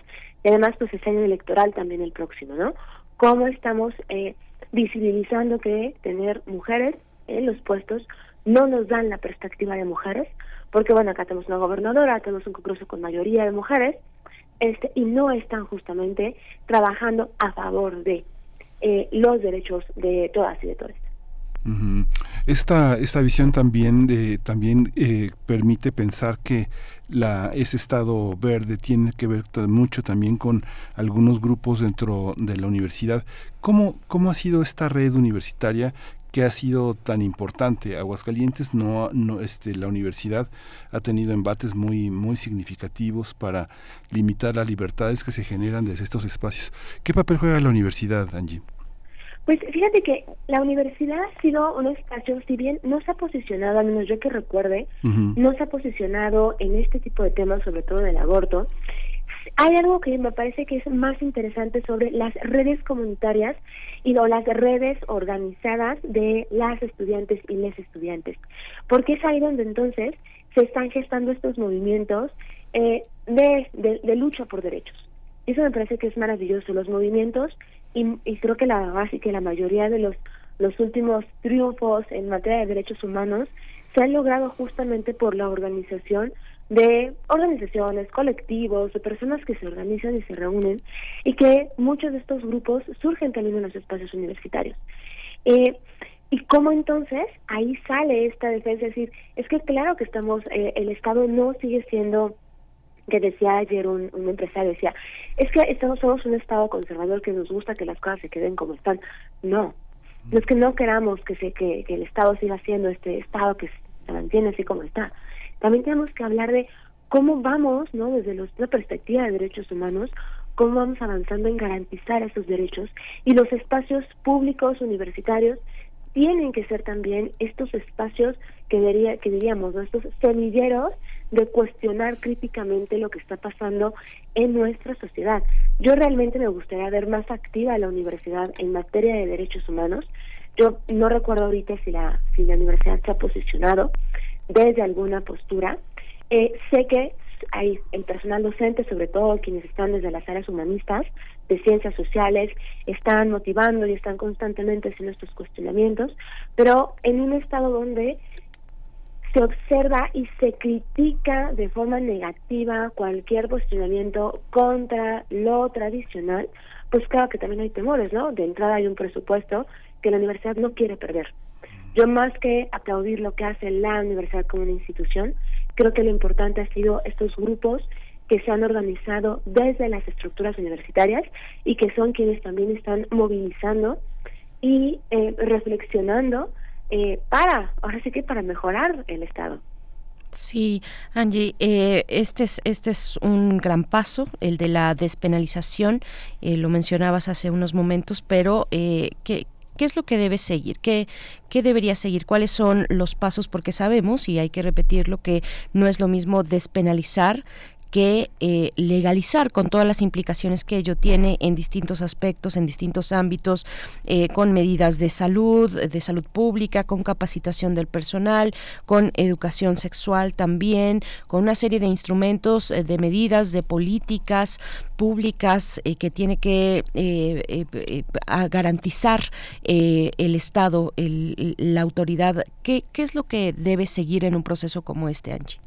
Tal cual tú lo, has dicho, Berenice, así como lo mencionaste, eh, ya ahorita logramos la despenalización, ahora vamos por la legalización, y la legalización implica hacer las reformas a la ley de salud para que se reconozca el aborto como un tema de salud pública también, y que todas las instancias de salud de la capital, pero también de los municipios, puedan eh, dar estos servicios de forma gratuita desde una perspectiva de derechos humanos, no revictimizante, en cualquier clínica pública del el Estado. Literalmente es algo que sigue a, nivel Congreso hacer estas reformas ah, y también por la parte presupuestal, porque pues necesitamos que sea justo gratuito para que realmente sea un servicio eh, que al que puedan acceder todas las personas sin importar eh, la clase o cuánto dinero tienes en el bolsillo. Eso por un lado. Segundo, apostar a la educación sexual. Aquí Aguascalientes también fue noticia hace poco porque pues fue el último estado o de los últimos estados que entregó los libros de educación. Más allá de la metodología, que de eso no me meto porque no es mi rubro, había una crítica muy fuerte porque estos libros se parece ser que tenían contenidos que hablaban de educación sexual. Entonces, no es posible que siendo en 2023, casi en 2024, sigamos creyendo que las infancias, las adolescencias y las juventudes no deben, no deben de acceder a educación sexual. Cuando existe ya, eh, bueno, pedagogías específicas para poder hablar de estos temas desde las edades de kinder, ¿no? Eso es algo que tenemos que reforzar. Y más allá, fíjate que yo digo como alguien que va mucho a, tallerear con secundarias, las, las juventudes y las adolescencias ya saben de los temas. Me parece que la apuesta tendría que ser la capacitación a las personas adultas. Cómo, les, eh, cómo hablamos con las madres y los padres de que tengan estas conversaciones con sus hijas e hijos, porque es una forma de prevenir, hasta de prevenir violencias. Eso también tiene que seguir.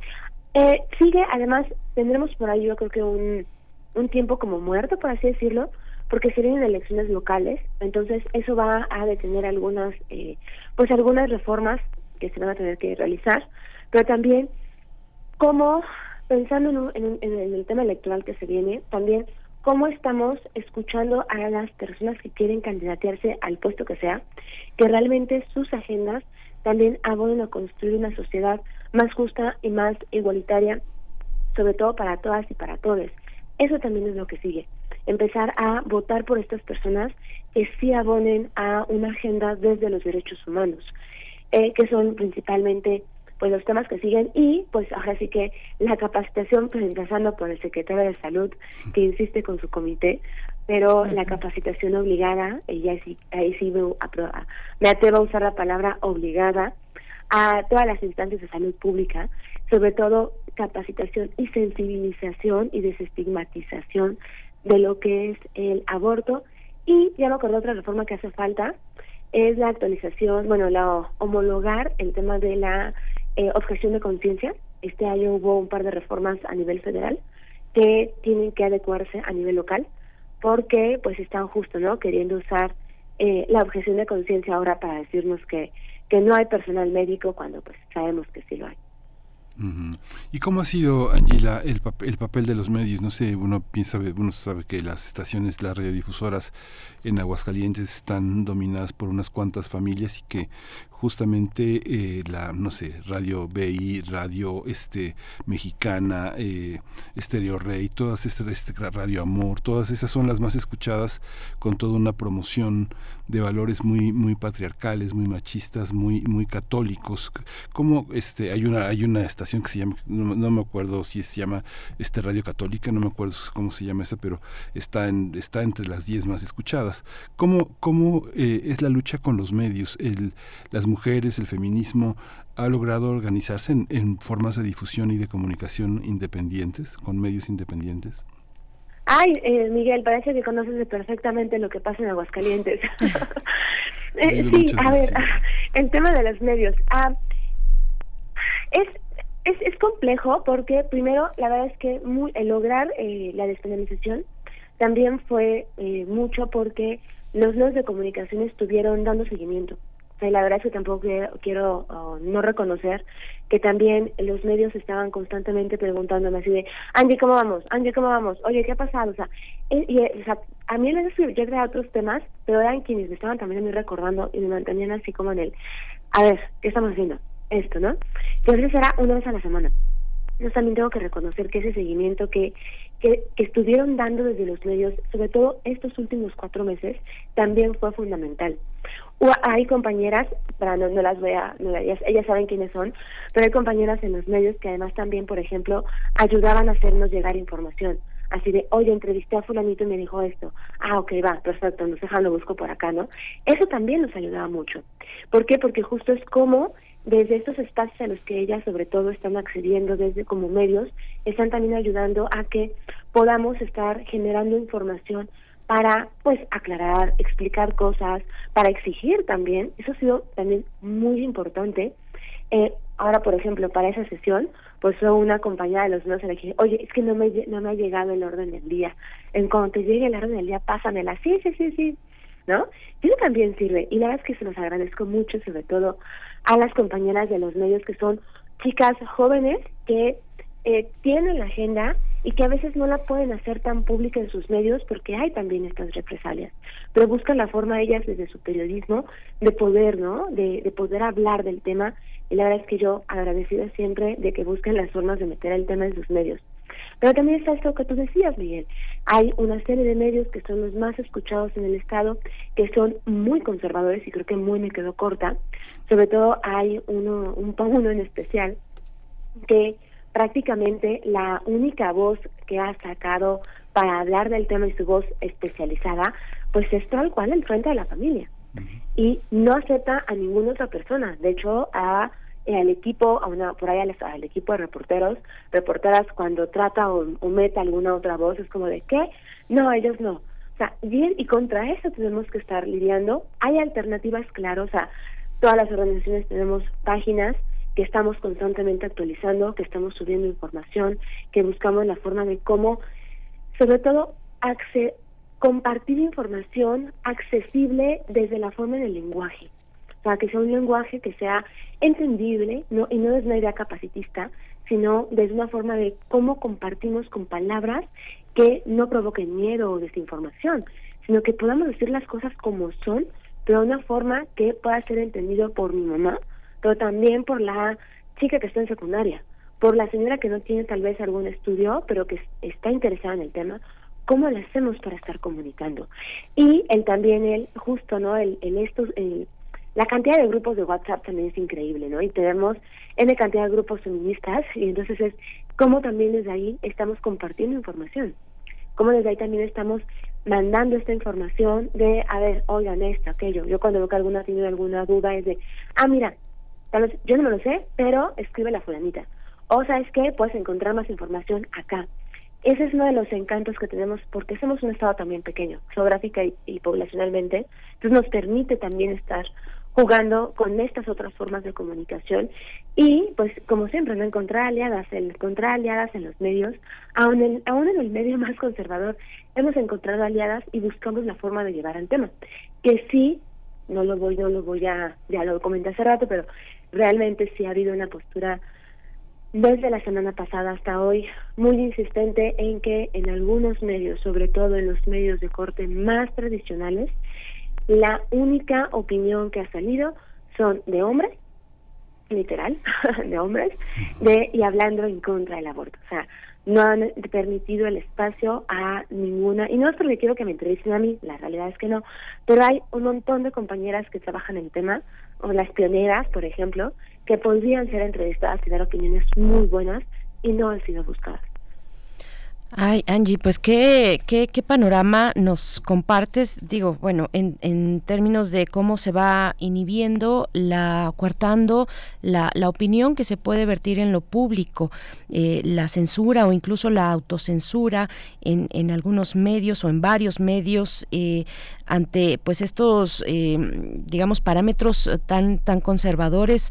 La misma sesión en el Congreso se realizó de manera secreta, decíamos, cuéntanos un poco de eso, se realiza de manera secreta, no se dan a conocer los nombres de las y los legisladores que votaron ni la razón, por supuesto, de su voto, se da ya nada más el resultado final de la votación, pero bueno, eso, eso es eh, importante recalcarlo, resaltarlo. Y otra cosa también, Angie, ya para ir cerrando, es que eh, pues eh, el, el, el hecho de que puedas tallerear, de que tengas cercanía con chicos y chicas de secundaria, por ejemplo, pues es un, un material muy, muy importante para, para eh, pues dar un poco, echar, eh, arrojar un poco de luz a las necesidades de, de, esa población que puede ser vulnerable eh, en, en, varios términos, ¿no? De, de, todo lo que estamos conversando. pensaba en temas de educación, de educación sexual, ya nos mencionabas, Aguascalientes, y lo sabemos, es uno de los estados que impidió la llegada y la distribución, la distribución de los libros de texto por distintas razones, y una de ellas, bueno, porque incluía algunos elementos o aspectos, abordajes de, eh, de mm, educación sexual, pero, y nos decías, eh, los chicos de secundaria, las chicas están informadas, pero ¿dónde se informan, Angie? ¿Dónde, dónde está? ¿Van y consultan eh, en, en, TikTok, en, en, redes sociodigitales, cuál es la calidad de esa, de esa información, para no dejarlo en otros términos, en términos de, de, saberes o de conocimientos, sino de esa información que van integrando a, a, una perspectiva de la, de la sexualidad o su propia perspectiva sobre la sexualidad. Eh, Angie, cuéntanos. Pues mira, primero justo para el tema de la sesión, que fue una sesión secreta, eh, también aquí es importante destacar que los eh, las y los diputados bueno, tomaron esa decisión secreta, yo la verdad es que hubiera preferido que hubiera sido pública, ¿no? Porque la transparencia es importante, pero eh, bueno, tomando esta decisión, supimos desde el que ya que llegamos al Congreso el jueves pasado, estábamos con, escuchando mucho ese rumor, no lo confirmaron hasta ya cuando había empezado la sesión, se confirmó y el presidente de la mesa al final de la sesión, porque aparte es una sesión muy larga, fueron 33 puntos, eh, lo confirmó y dio la, la versión oficial de lo que había sucedido.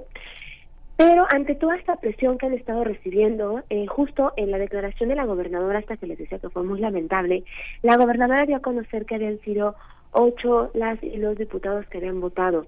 Este, pues yo creo que por ahí hay una un rompimiento de acuerdos porque habían dicho que no iban a decir ni siquiera la cantidad de diputadas y diputados, pero bueno, ya era así, eso se argüen de ellas y ellos que se hagan bolas.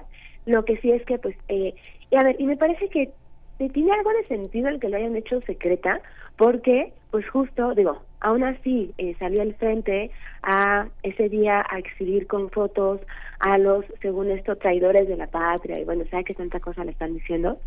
Entonces, claro que hay una, hay una respuesta, aunque no ha negado misma, el mismo presidente de la, del Congreso, sí sabía yo por algunas de las diputadas que habían estado recibiendo amenazas.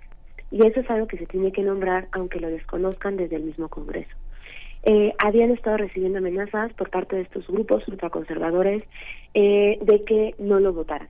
Entonces, es, me parece que con todo este contexto y lo que les estaba platicando, lo que realmente es Aguascalientes, tiene un poco de sentido que lo hayan hecho de esta forma secreta. Ahora, el, justo el tema de secundarias es algo que, que, que me encanta, el tema de estar escuchando, porque eso es muy importante, hay que escuchar a las adolescencias. Por eso digo que el problema no son las juventudes o las adolescencias, el problema somos las personas adultas que nos negamos a actualizarnos y nos negamos a escuchar las inquietudes y las necesidades de las adolescencias. Porque justo con el tema de los libros de texto, salieron a, crear una plataforma que se conectaba a Internet para que accedieran a educación, ¿no? Pero resultó que había, aunque somos un estado geográficamente pequeño, tenemos somos 11 municipios, pues hay municipios que no tienen ni siquiera, el, o sea, comunidades que ni siquiera les llega la luz, o sea, que menos van a tener internet. ¿Cómo vas a accederles este derecho a la educación a esas chicas y chicos? Entonces, escuchándoles, justamente comentan que, pues, como no hay información, o sea, como en casa no les dicen, este, pues acceden justamente a la información que hay en redes sociales y o lo que sus compañeras y compañeros saben.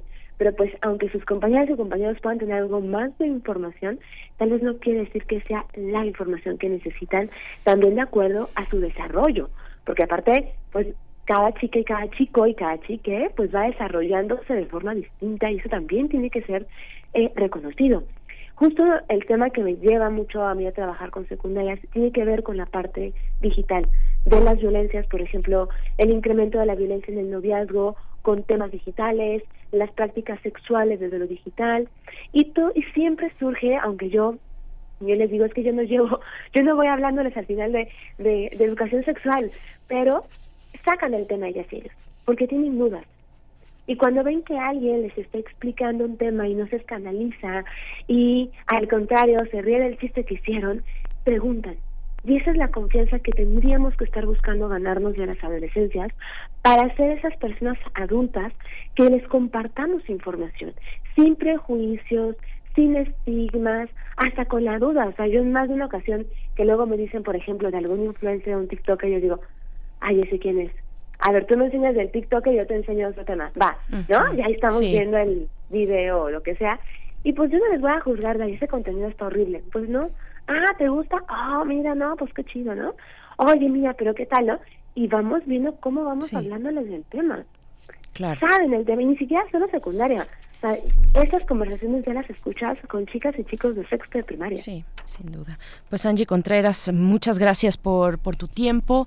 Eh, pues ahí está este paso en el estado de, Aguascalientes, la despenalización del aborto y estaremos, eh, bueno, pues atentos, atentas hacia el próximo año, un año complicado, pues ya lo has dicho para, para el tema, porque se atraviesan, y para cualquier otro tema, en, en tiempos electorales que estará también atravesando el estado de Aguascalientes. Angie, muchas gracias y feliz año para ti. Berenice Miguel, muchísimas gracias a ustedes por el espacio, que sean, eh, que tengan unas felices fiestas y gracias también a, a todas las personas que les escuchan. Muchísimas gracias, Angie Contreras, integrante de Cultivando Género AC. Antes de irnos con música, escuchen con atención, tenemos cortesías. Tenemos cortesías para ustedes. Si esta noche quieren recibir como se debe el invierno, salir un poco a pasear, pues el Teatro Bar El Vicio, las Reinas Chulas nos han eh, compartido para ustedes cortesías. Es para hoy, para la función de hoy. Entonces, si ustedes tienen eh, agenda libre esta noche, jueves 21 a las 9.30 horas, eh, tenemos tres cortesías dobles para la función de Ribotrip. Todo se derrumbó en el Teatro Bar El Vicio. Estas, mm, estas cortesías, este show lacrimoso para eh, cortarse las venas con galletas de animalitos, así se presenta en el Teatro Bar El Vicio. Pues se van las tres cortesías para las primeras tres personas que publiquen en, la, en, en nuestra cuenta de X antes Twitter Ahí vayan y busquen la publicación, ya está lista. Eh, comenten que quieren sus cortesías y con eso se llevan las primeras tres personas que eh, nos comenten en esa publicación. Mientras tanto, vamos con música. Vamos con música, vamos a escuchar de Caloncho, Somos Instantes.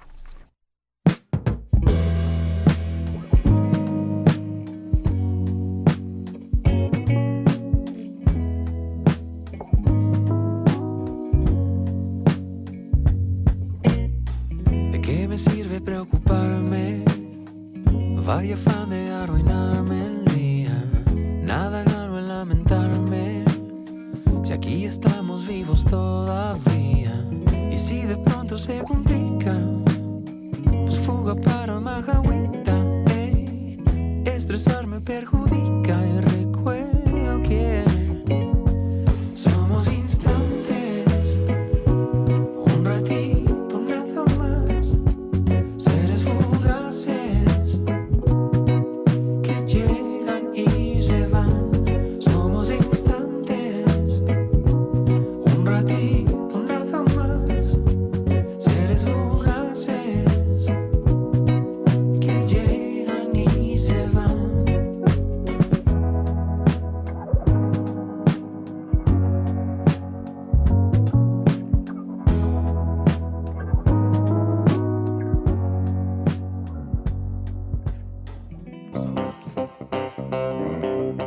Nacional.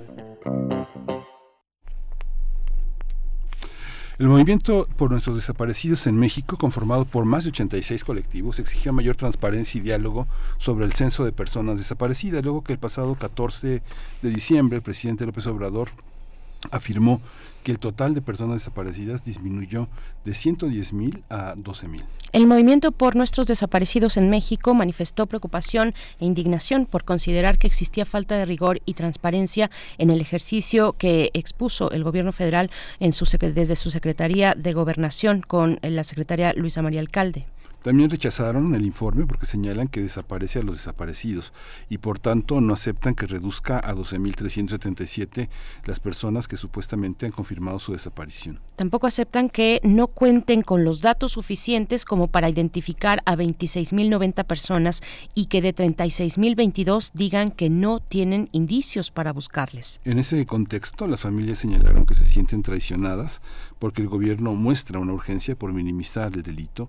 Además, consideran que sus afirmaciones esconden la realidad del país, lo revictimiza y estigmatiza a todas las familias. Pues vamos a conversar sobre eh, pues esta situación, el rechazo de los colectivos y familias de desaparecidos, uh, el rechazo a los datos del censo presentado por el gobierno federal. Este día nos acompaña Grace Fernández, directora de vinculación de la organización Búscame. Gracias, Grace, por, por aceptar esta charla, eh, un poco, un mucho al, al vuelo esta mañana con este tema pues muy importante para, para todos en este país. Grace, muchas gracias. Buenos días.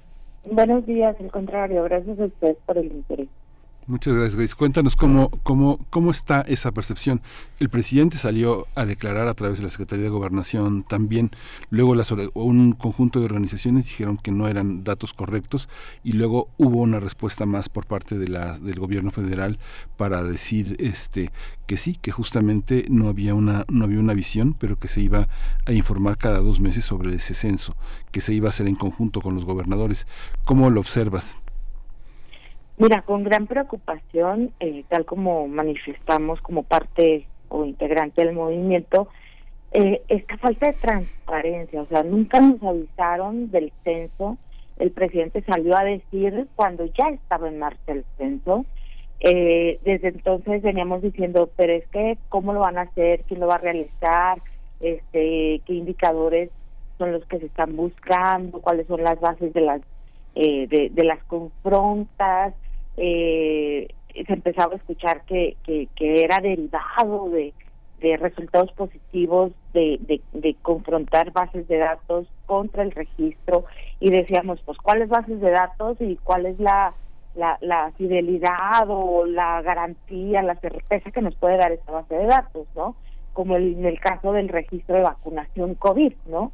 Ha habido casos en donde llegan a las casas los servidores de la, de la nación y dicen es que su familiar ya apareció, se vacunó y pues dígame dónde está, ¿no? Y decíamos, ¿se vacunó dónde? ¿Cuándo? Eh, ¿Por qué dices que se vacunó? Entonces, el sustento que da a, a, la base de datos que está confrontando contra el registro es a lo que nos referimos con que hay que transparentar esos esos datos, ¿no? Entonces, eh, lo que presentaron el pasado 14 de diciembre, pues es una segregación de datos que no está considerado en la Ley General de, Desaparición. En la ley decimos, o están desaparecidos o están localizados, con vida o sin vida, pero localizados. No hay de otra, porque el resto de las condiciones, pues no nos interesa porque la ley es sobre desaparición. Entonces, el gobierno federal hoy en día dice, únicamente hay 12.377 confirmaciones de desaparición.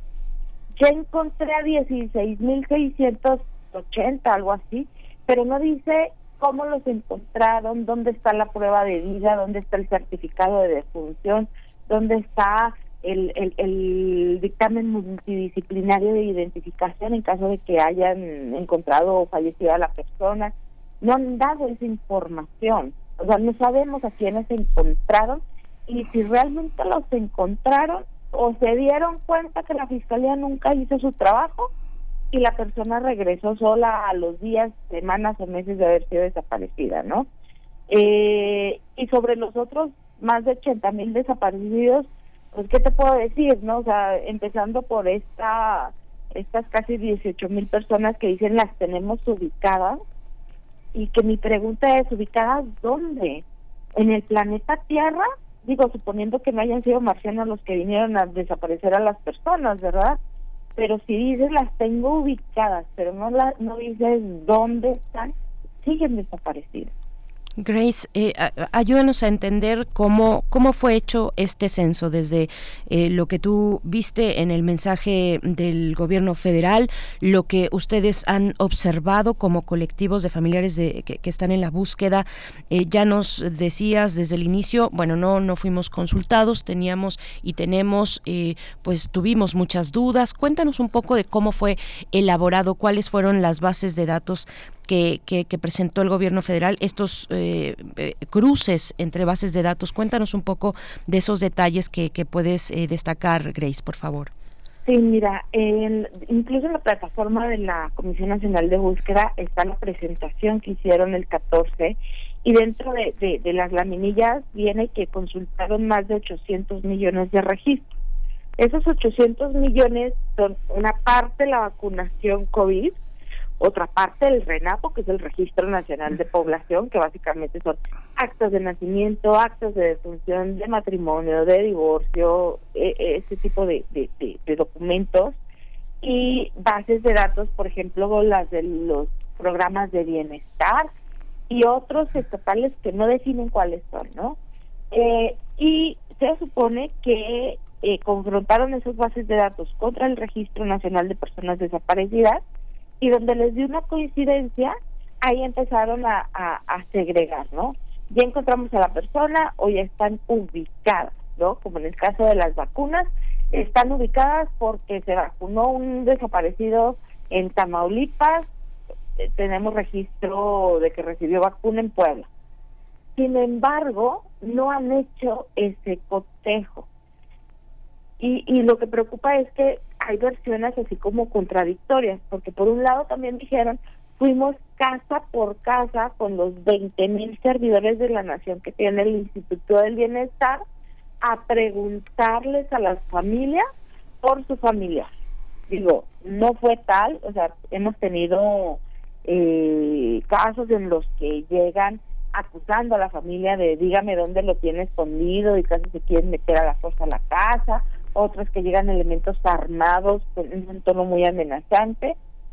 Sin embargo, suponiendo que hubiera sido casa por casa, pues no censaron todas, porque al menos en mi casa, en, eh, vamos, en la casa donde vivía mi hermano, donde vivían la, la, la mamá de sus hijos, donde vivía mi mamá, mi otro hermano, o sea, nunca en ninguno de los núcleos familiares llegaron a preguntar por él. Entonces, no fue un censo como el INEGI que se supone que no deja una sola casa sin encuestar. Ahora, la preocupación viene en donde los servidores de la nación no están facultados por la ley para hacer este tipo de búsqueda. Eh, si bien dicen hay un convenio que firmó eh, la ex titular Carla Quintana para, para que los servidores de la nación pudieran hacer esto, no los faculta y tan no los faculta que la propia comisión de búsqueda no puede presentarse con un juez a solicitarle una sala de llamadas porque no está facultado por la ley general, no está facultado por la Constitución para hacer actos ministeriales, que son los que se realizan en una investigación. Entonces, están llamando censo o, o búsqueda generalizada algo que no es más que llenar un formatito por personas que para lo único que están capacitadas es eso. Y entonces no nada más están manipulando o manoseando el registro nacional personas que no están capacitadas y certificadas, sino que aparte pues las están poniendo en riesgo a mandarlas a sitios eh, de conflicto en donde ni siquiera la policía entra, ¿no? ¿Cómo, cómo, ¿Cómo lograr ese censo? ¿Las organizaciones tienen alguna opción para que el trabajo institucional pueda obedecer a la ciudadanía y hacer una, una, una, una estrategia homogénea o justamente la ecuación temporal de la desaparición y el encuentro de la este eh, la indagación y la investigación y sus coincidencias cómo hacerlo Pues mira, justo es parte de lo que decíamos, sentémonos con expertos. Ellos dicen que tienen al CONACYT detrás, pero pues el CONACYT no ha tenido acercamiento con las víctimas. Sí, investigadoras que, que están registrados en el CONACYT, pero no propiamente el, la institución como tal.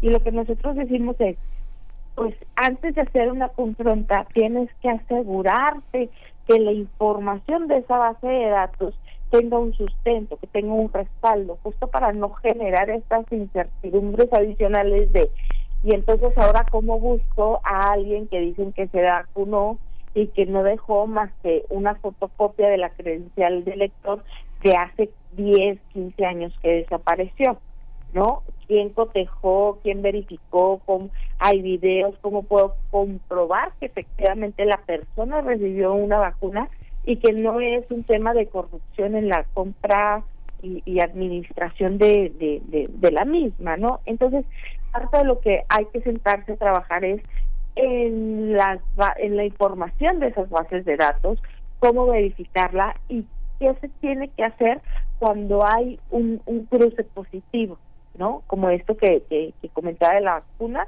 Eh, pero también eh, tenemos que trabajar en las otras clasificaciones fuera de ley que está haciendo la, la, comisión, como son esto, en donde dice, es que no tengo datos suficientes para identificar a la persona, ni datos suficientes para buscarla. Y que básicamente es, pues, por un lado, la, la, la, la comprobación de que las fiscalías no están haciendo su trabajo, porque si no tienen idea de por dónde buscar, es porque no han hecho ninguna diligencia de investigación. ¿No? Y por otro lado, pues justamente evidencia la falta de, de, capacidad y de coordinación entre las instituciones para tengo el nombre completo, la fecha de desaparición y el lugar de desaparición de la persona. ¿Quién tendría que estar retomando todo eso hoy en día para iniciar una búsqueda que no se hizo hace un año, hace cinco años, hace diez años, hace quince? Y eso es lo que preocupa que no estamos viendo. No, no, no están empezando a generar estrategias de búsqueda, están enfocados únicamente a decir, pues como no hay información de estos y no hay información de los otros, pues entonces nada más busco a 12.300, ¿no? O al menos eso es lo que se entendió en el mensaje del pasado 14. Pues eh, Grace, Grace Fernández, te, te, agradecemos que hayas aceptado esta, esta, esta invitación, esta charla. Eh, muchas gracias, muchas gracias. Eh, pues ojalá que el próximo año pinte, pinte mejor para esta lucha, para esta búsqueda. Al menos en tu caso son 15 años ya de búsqueda. Buscas a tu hermano desde el 19 de diciembre de 2008, junto con pues estas familias cada vez más familias lamentablemente que se han sumado en colectivos, en organización eh, social para, para encontrar a las personas desaparecidas en México. Grace, directora de vinculación de Búscame, gracias por, por aceptar esta invitación. Hasta pronto. Gracias a ustedes. Buen día. Muchas gracias. Nos despedimos de esta hora de la radio Nicolaita. Nos escuchamos el día de mañana de 8 a 9 horas. Vamos al corte.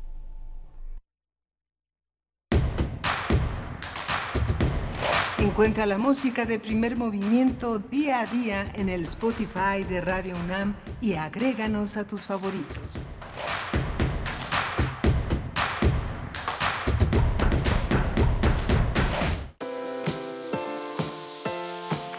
La revista Cómo ves de divulgación de la ciencia celebra con sus lectores de ayer y de hoy sus primeros 25 años. 25 años. Hemos preparado las charlas Cómo ves, una conversación mensual entre tú y nuestros autores. Ven a la exposición de las 25 portadas más emblemáticas y en diciembre no te pierdas nuestro número especial. En Cómo ves, hay material para todos los curiosos. El Tribunal Electoral defiende tu lugar en la democracia. Gracias a sus decisiones, hoy nuestro Congreso es el más plural de la historia, al garantizar la representación de integrantes de las comunidades indígenas, LGBTTIQ y afromexicana. También a que las y los mexicanos migrantes residentes en el extranjero y las personas con discapacidad tengan representación política en la Cámara de Diputados. Un tribunal de derechos a favor de los grupos históricamente discriminados. Tribunal Electoral, protege tu voto, defiende tu elección.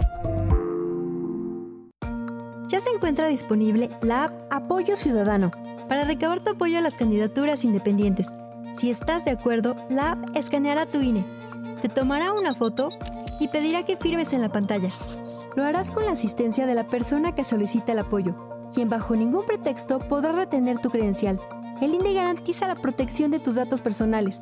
O si lo deseas, puedes hacer todo el proceso por ti mismo, en la modalidad Mi apoyo. INE. Habla Claudia Sheinbaum. El sueño de la transformación es que cada familia mexicana viva dignamente, con bienestar y felicidad. Hoy la transformación ha avanzado en todo México, en una vida mejor para las y los adultos mayores, en cada estudiante que recibe su beca, en cada mujer y hombre que siembra vida. La transformación nos une con caminos, ferrocarriles y vuela alto. Seguiremos avanzando, con honestidad, resultados y amor al pueblo. Claudia Sheinbaum, presidenta, precandidata única de Morena. Mensaje dirigido a militantes, simpatizantes y Consejo Nacional de Morena. Tienes en la garganta un poderoso instrumento de enseñanza, persuasión entretenimiento. Radio UNAM te invita al taller en línea Voz tu Voz. Aprende a interpretar textos oralmente con Elena de Aro, del 3 de febrero al 23 de marzo de 2024. Todos los sábados de las 11 a las 13.30 horas. Informes e inscripciones a cursosrunam.gmail.com Radio UNAM Experiencia sonora. Habla Xochil Gálvez. Feliz Navidad. Quiero mandarles un abrazo enorme a todos. A los que hoy me quieren y a los que no me conocen todavía también. A pesar de los tiempos tan difíciles que vivimos, les deseo de todo corazón que nuestras casas se llenen de alegría, que en las mesas no falte comida y que sus corazones latan de felicidad. Celebremos que el año que viene viene lo mejor. Xochil, fuerte como tú. Precandidata única. Cambiemos el rumbo. PAN. Mensaje dirigido a simpatizantes y militantes del PAN y su Comisión Permanente Nacional. Habla Claudia Sheinbaum. La grandeza de México está grabada en las manos de las personas mayores, que han dado su vida por México y que para nosotros son héroes y heroínas de la patria. Por eso reivindicamos la pensión universal que hoy es un derecho. No olvidemos que los que gobernaron antes creen que los apoyos sociales son para flojos, que no te engañen. Volver al pasado no es opción. Sigamos avanzando con honestidad, resultados y amor al pueblo. Claudia Sheinbaum, presidenta, precandidata única de Morena. Mensaje dirigido a militantes, simpatizantes y Consejo Nacional de Morena. Feliz Navidad. Quiero mandarles un abrazo enorme a todos. A los que hoy me quieren y a los que no, también. A pesar de los tiempos tan difíciles que vivimos, les deseo de todo corazón que nuestras casas se llenen de alegría, que en las mesas no falte comida y que sus corazones latan de felicidad. Celebremos que el año que viene vamos por un México chingón. Xochil, fuerte como tú. Precandidata única. Mensaje dirigido a militantes, simpatizantes y Consejo Nacional del PRD dentro del proceso de selección interna. PRD. Hasta morir si es preciso. ¿De qué tenemos que pedir perdón? De no morirnos de hambre. A 30 años del levantamiento del EZLN. Ellos, ellas, nosotros. Escucha este documental el primero de enero de 2024 a la una de la mañana. Su repetición a las 4 de la tarde y una retransmisión el domingo 7 de enero a las 9 de la mañana por el 96.1 de FM. Radio UNAM, Experiencia Sonora. Queremos escucharte. Llámanos al 55 36 43 39 y al 55 36 89 89. Primer movimiento. Hacemos comunidad. Hola, buenos días. Ya son las 9 de la mañana con 5 minutos en este jueves 21 de diciembre. Jueves, eh, jueves ya se acerca el fin de diciembre y la, la cercanía de las fiestas pues ya es inminente. Estamos en esta mañana, Rodrigo Aguilar en la producción ejecutiva, Violeta Berber en la asistencia de producción, Jesús Silva en el control de la cabina, mi compañera Berenice Camacho en la conducción. Querida Berenice, buenos días. Miguel Ángel Quemain, muy buenos días, gracias, estamos eh, de vuelta con ustedes. Eh, estaba escuchando en el corte eh, y, bueno, escuchaba esta invitación a la audiencia de Radio UNAM. Vamos a iniciar este 2024 en México con un aniversario muy importante del primero, el primero de, enero, los 30 años del levantamiento del Ejército Zapatista de Liberación Nacional. Y con motivo de este aniversario, de este 30 aniversario del EZLN, en Radio UNAM vamos a transmitir el documental sonoro titulado ¿De qué tenemos que pedir perdón? Es un documental eh, realizado a cargo de, Jessica Trejo, nuestra compañera Jessica Trejo, eh, que tendrá transmisión y retransmisiones. Eh, bueno, la, la, la transmisión tendrá lugar el lunes primero de enero a la una de la mañana el primero de enero a la una de la mañana, tanto en AM como en FM, con retransmisión ese mismo día en AM a las 15 horas, a las 3 de la tarde, y otra retransmisión a las 4 de la tarde por FM 96.1 mm, en, en las frecuencias de Radio UNAM el primero de enero, es decir, eh, muy tempranito, en la madrugada, para eh, abrir el año con esta conmemoración con este aniversario, 30 aniversario del levantamiento zapatista en nuestro país. No, no, no se lo pierdan en estos horarios eh, eh, a la una de la mañana. Bueno, es complicado, pero estará ahí porque me parece además muy simbólico, muy simbólico hacerlo de esa manera. Pero bueno, la retransmisión en FM 96.1 a las 4 de la tarde, el primero de enero. También el fin de semana, tanto del sábado 6 de enero en AM a las 19 horas, 7 de la tarde noche, y el domingo 7 de enero a las 9 de la mañana.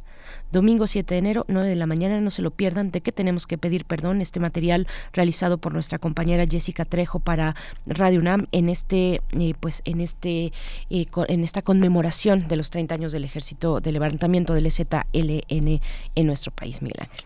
Sí, muy interesante, hay que estar pendiente eh, de estas retransmisiones. Vale muchísimo la pena revisar este material hecho por uno de nuestros productores más interesantes en la estación. Eh, tenemos una, un, un, menú interesante también para esta mañana. Tenemos la poesía necesaria en la voz de Berenice Camacho y los mundos posibles. Así es, Miguel Ángel Quemain. Estamos también con ustedes en redes sociales. Ya se fueron las cortesías, ya se fueron las cortesías. En unos momentos más les daremos, eh, les, les indicaremos quiénes. Hubo buena participación, por supuesto. Recuerden, para esta noche a las 9.30. Hay que llegar un poco antes, a las 9, eh, media hora antes, al Teatro Bar El Vicio. Eh, además así consiguen un mejor lugar, eh, un, mejor acomodo y bueno, se van ambientando un poquito antes eh, en el Teatro Bar El Vicio para, mm, eh, para ver, para disfrutar de este, mm, pues de este show, de este show em, y cortarse las venas con galletas de animalitos Ribotrip. Todo se derrumbó esta noche en el Teatro Bar El Vicio, 9.30 de la noche. Eh, bueno, pues también están eh, quienes no alcancen la, las cortesías que nos hacen llegar las reinas chulas, bueno, pues también pueden acercarse a boletopolis.com, conseguir ahí sus sus cortesías y hay un número de WhatsApp del vicio que no solemos dar, pero por aquí está el 55 37 53 35 29. Ahí pueden conseguir sus boletos para el Teatro El Vicio, Madrid número 13 en la alcaldía Coyoacán. Nosotros vamos a ir con la poesía necesaria. Es hora de poesía necesaria. se me va, se me va, se me va el micrófono, se nos resbalan los dedos por el frío, yo creo.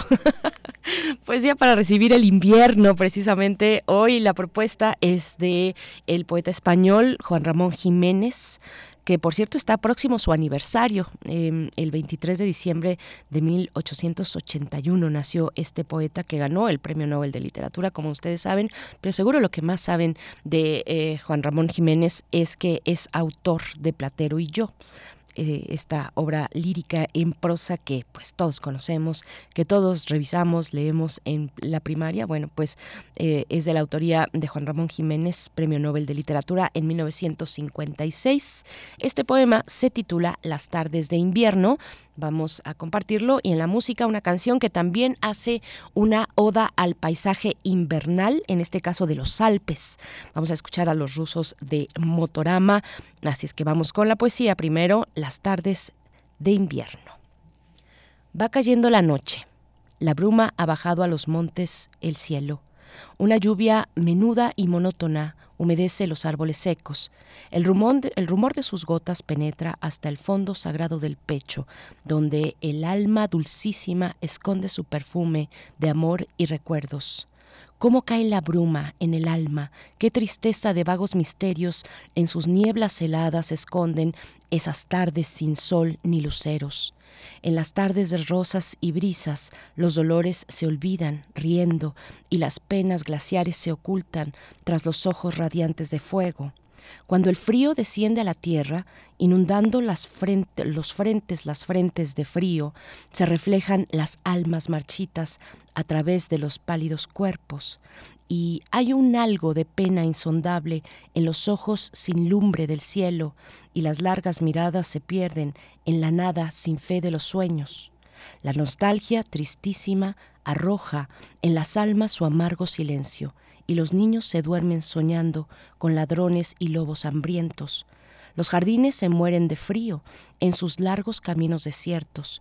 No hay rosales cubiertos de rosas, no hay sonrisas, suspiros ni besos. Cómo cae la bruma en el alma, perfumada de amor y recuerdos. Cuántas almas se van de la vida estas tardes sin sol ni luceros.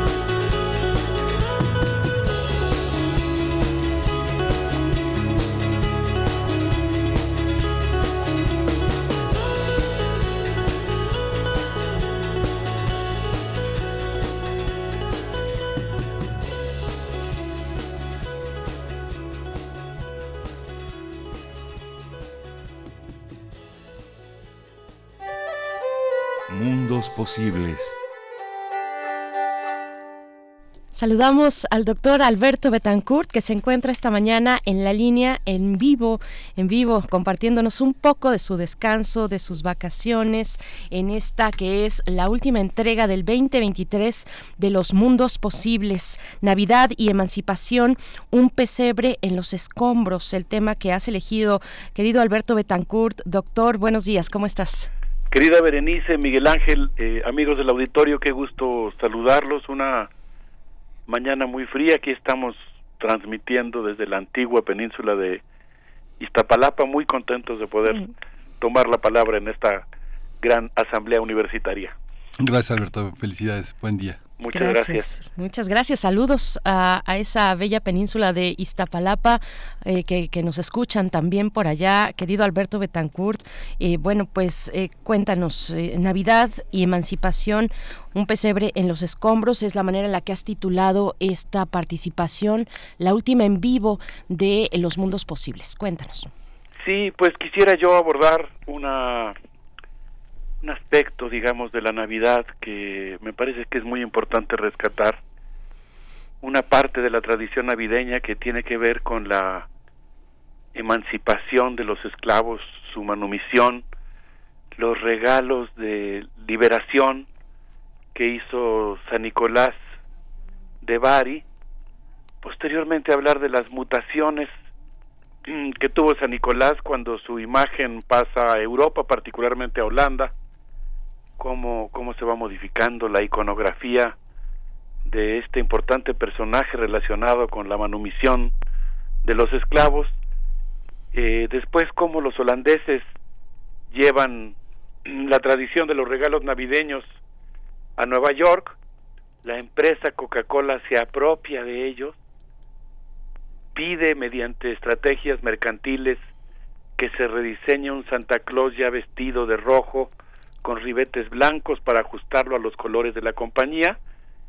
Y pues también quisiera hablar para cerrar con de un, de un elemento que me parece muy conmovedor, eh, que es el hecho de cómo se está celebrando el día de hoy la Navidad en Belén y cómo una iglesia luterana decidió hacer un nacimiento en el que el niño Dios está vestido con un cufí palestino y se encuentra en medio de los escombros.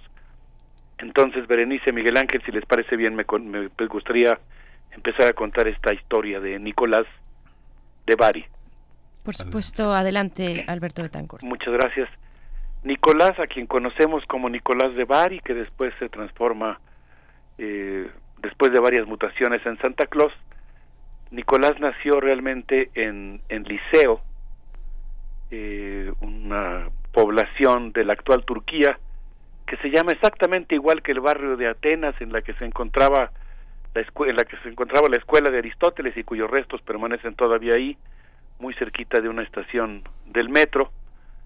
Eh, en esta población de Liqueo, conocida como la ciudad de los lobos, nace Nicolás en el siglo IV, ya de nuestra era, y pues eh, se le conoce como Nicolás de Bari porque sus restos fueron llevados a Italia para preservarlos de una invasión.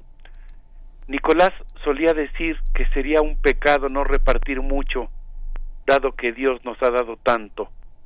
Su padre, su padre era un comerciante que surcaba el Egeo, eh, viajaba desde las costas de Turquía a diferentes islas del mar Egeo. Su tío era un obispo de Mira y durante la epidemia de peste sus padres atendieron a los enfermos, contrajeron lamentablemente la enfermedad y murieron. Y Nicolás comenzó a repartir su herencia fundamentalmente pagando la manumisión de esclavos. De tal manera que al terminar su herencia viajó a la ciudad de Mira, ahí su tío lo ordenó sacerdote y por su devoción alcanzó el grado de obispo. en una ocasión el gobernador Eustacio fue sobornado para condenar a muerte a tres inocentes. Nicolás se presentó y convenció al verdugo de suspender la ejecución. Reprendió al gobernador y milagrosamente logró que confesara su crimen. un acto pues verdaderamente milagroso. Quiero decir aquí que entonces cuando se recuerda la figura de San Nicolás, convertido después en Santa Claus para llevarle regalos a los niños, pues se está aludiendo, perdón, se está aludiendo a una tradición que que viene desde la época romana, pagana, en la que los niños en las Saturnales que se celebraban en el mes, en lo que ahora para nosotros es el mes de diciembre, colocaban eh, en las ventanas unos zapatitos que simbolizaban la relación de los hombres con los dioses y eran recompensados con la entrega de regalos al día siguiente.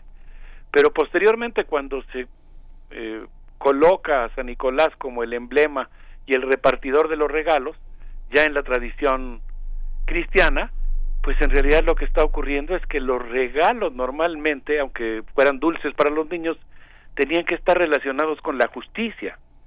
De tal manera que, por ejemplo, después de que San Nicolás interviene en este acto de justicia para evitar que se condene a los inocentes, eh, va a vivir muchos episodios similares. Uno de ellos consistió en que tres de los soldados que estuvieron presentes el día de eso, que, que se considera un milagro haber evitado la condena de los inocentes, años más tarde tres de los soldados que estuvieron presenciando ese milagro fueron a su vez también apresados y condenados a muerte por el emperador Constantino. Eh, en vísperas de la ejecución, rezaron a Nicolás de, Liceo, a quien conocemos como Nicolás de Bari, quien se apareció en sueños al emperador, y cuando Constantino, el emperador romano, despertó, siempre cuando uno evoca ese tipo de nombres, se imagina uno a los a los miembros de la plebe acariciando su efigie en las monedas romanas con temor eh, ante las escenas de los crucificados, por ejemplo, pues resulta que cuando Constantino, después de soñar con, con Nicolás, despierta, decide perdonar a los condenados y les envía eh, con una carta para Nicolás de Bari, bueno, que en esa época todavía era Nicolás de Liceo, pidiendo que rezara por la paz del mundo. Un episodio relatado varios siglos después, cuatro siglos después, por San, San Metodio, que es uno de los biógrafos de Nicolás de Bari. Nicolás de Bari bendijo y salvó del naufragio un barco que transportaba alimentos para aliviar una hambruna. Fue apresado él mismo por el emperador Licino en una de las últimas y muy cruentas persecuciones en contra de los cristianos. Fue liberado por Constantino quien posteriormente, como sabemos, pues se convirtió al cristianismo y disolvió, eh, bueno, no disolvió, pero eh, asumió como cristiano al imperio romano. Entonces, pues este es un primer retrato que yo quisiera hacer de la costumbre de regalar regalos a los niños el día de Navidad y cómo está ligado con estas luchas por la dignidad humana, por la universalidad de la dignidad humana de la que formó parte el esfuerzo que hizo Nicolás por emancipar a los esclavos. Berenice Miguel Ángel. Sí, es una historia muy interesante, parte de esa historia, este la ha contado eh, Jacques Legoff en distintos momentos de su indagación en eh, como medievalista es muy muy es muy interesante justamente en el centro de Europa en la Francia medieval con la aparición del rey San Luis justamente eh, se expresa esa idea de nobleza que está asociada al peregrinaje, ¿no? Qué sincronicidad, eh, Miguel Ángel, la verdad, porque justamente tengo en las manos ese texto al que estás aludiendo. Es, es un texto de la tercera generación de los anales, una escuela, sí. ah, pues tan cálida, ¿no? Que, que exploró o que amplió, digamos, el objeto de estudio de la historia a la historia social y pues efectivamente recupera en, la historia en la que, yo tengo en las manos es uno de los volúmenes de la historia de la vida privada que llegó ah, casi diría milagrosamente a mis manos y que también alude a los orígenes de esta tradición que hoy pues eh, implica toda una serie de ritos religiosos, eh, sociales, culturales en todo el mundo. Eh, me gustaría pues decir cómo, cómo fue mutando también esa, esa primera etapa en la que se recuperó a San Nicolás ya en el siglo XIII, en Europa comenzó el rito de que San Nicolás repartía regalos a los niños la noche del 5 de diciembre. En Alemania, por cierto, Lutero cuestionó a San Nicolás y le contrapuso la imagen del niño Dios, que era quien, eh, según él, eh, era quien directamente entregaba los juguetes a los niños. Pero en el siglo XVII llegamos a un momento muy interesante eh, en Holanda, en donde San Nicolás llegaba en un barco llamado España. Traía un costal lleno de juguetes para los niños buenos y otro costal lleno de varas para los niños malos. Al terminar el reparto, echaba en su costal a los niños mal portados y se los llevaba a un lugar que en ese momento era considerado terrorífico para los holandeses, que era España, con la que se encontraban en guerra. Lo acompañaba un joven sirviente musulmán, Suart Piet, Pedro el Negro, un huérfano etíope que San Nicolás, eh, según su geografía, compró a los piratas para dejarlo en libertad. Eh, es todo un tema porque, pues, eh, resulta que, como he mencionado antes, y es la parte que quisiera yo destacar de la tradición novade, de la tradición navideña, su, su relación con la emancipación, pues San Nicolás, viendo a un grupo de de piratas que traían un niñito esclavo, decide eh, pagar por su libertad, obtener su manumisión, y en agradecimiento el niño decide seguirlo. Cuando se recupera esta historia en la tradición holandesa, en el siglo XVII, eh, el, joven de origen etíope se convierte en una especie de sirviente de San Nicolás, y pues resulta que por el rol asignado al joven etíope, eh, actualmente en Holanda se está viviendo todo un proceso de reivindicación de las raíces afrodescendientes de una gran cantidad de personas, eh, ciudadanos holandeses que tienen ese origen y que pues ahora pues han eh, cuestionado el, la presencia de este o el rol que se le asigna a este joven etíope en un país que se encuentra justamente en un proceso arduo, difícil, pero muy importante y que va avanzando de reivindicación de la dignidad de los afrodescendientes. En 1624 los migrantes holandeses fundaron Nueva Holanda, actualmente conocida como la ciudad de Nueva York, que por cierto ya era un asentamiento hispano y después mexicano, y llevaron consigo a Sinterklaas, que después vino en Santa Claus. Y paradójicamente, pues a pesar de que eh, eh, el origen de la tradición de repartir juguetes a los niños se basó en esta lucha por la emancipación de los esclavos. Ahora la tradición de los regalos, pues en buena medida, eh, impulsa una industria comercial que se basa en cierta medida en fuerza de trabajo de niños sobreexplotados y que algunas organizaciones, por ejemplo Solidaridad.net, que tiene sus sedes en España, Venezuela, y en muchos otros países del mundo consideran o han registrado que en muchas ocasiones estos juguetes pues se producen con trabajo de niños eh, esclavos. Entonces, bueno, estos son dos primeros momentos, dos primeros esbozos de cómo ha ido mutando la, la imagen y el rol de Santa Claus. Sí, Alberto Betancourt. Pues vamos a hacer una, una primera pausa. Eh, nos quedamos reflexionando este, este recorrido que nos compartes esta mañana. ¿Qué, ¿Qué vamos a escuchar? Pues yo quisiera proponerles que honremos y nos alegremos con la tradición de la rama veracruzana en esta versión de Armando Rosas de la rama. A ver qué les parece y regresamos a seguir platicando. Vamos, vamos, vamos con ella.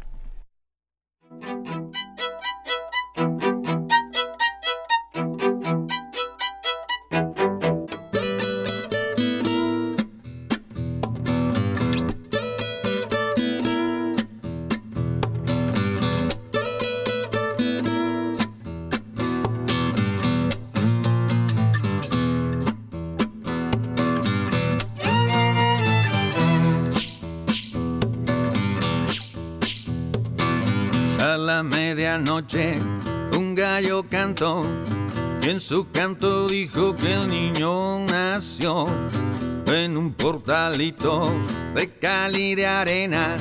Nació Jesucristo en la noche buena, naranjas y limas, limas y limones. Más linda es la Virgen que todas las flores, naranjas y limas, limas y limones. Más linda es la Virgen que todas las flores.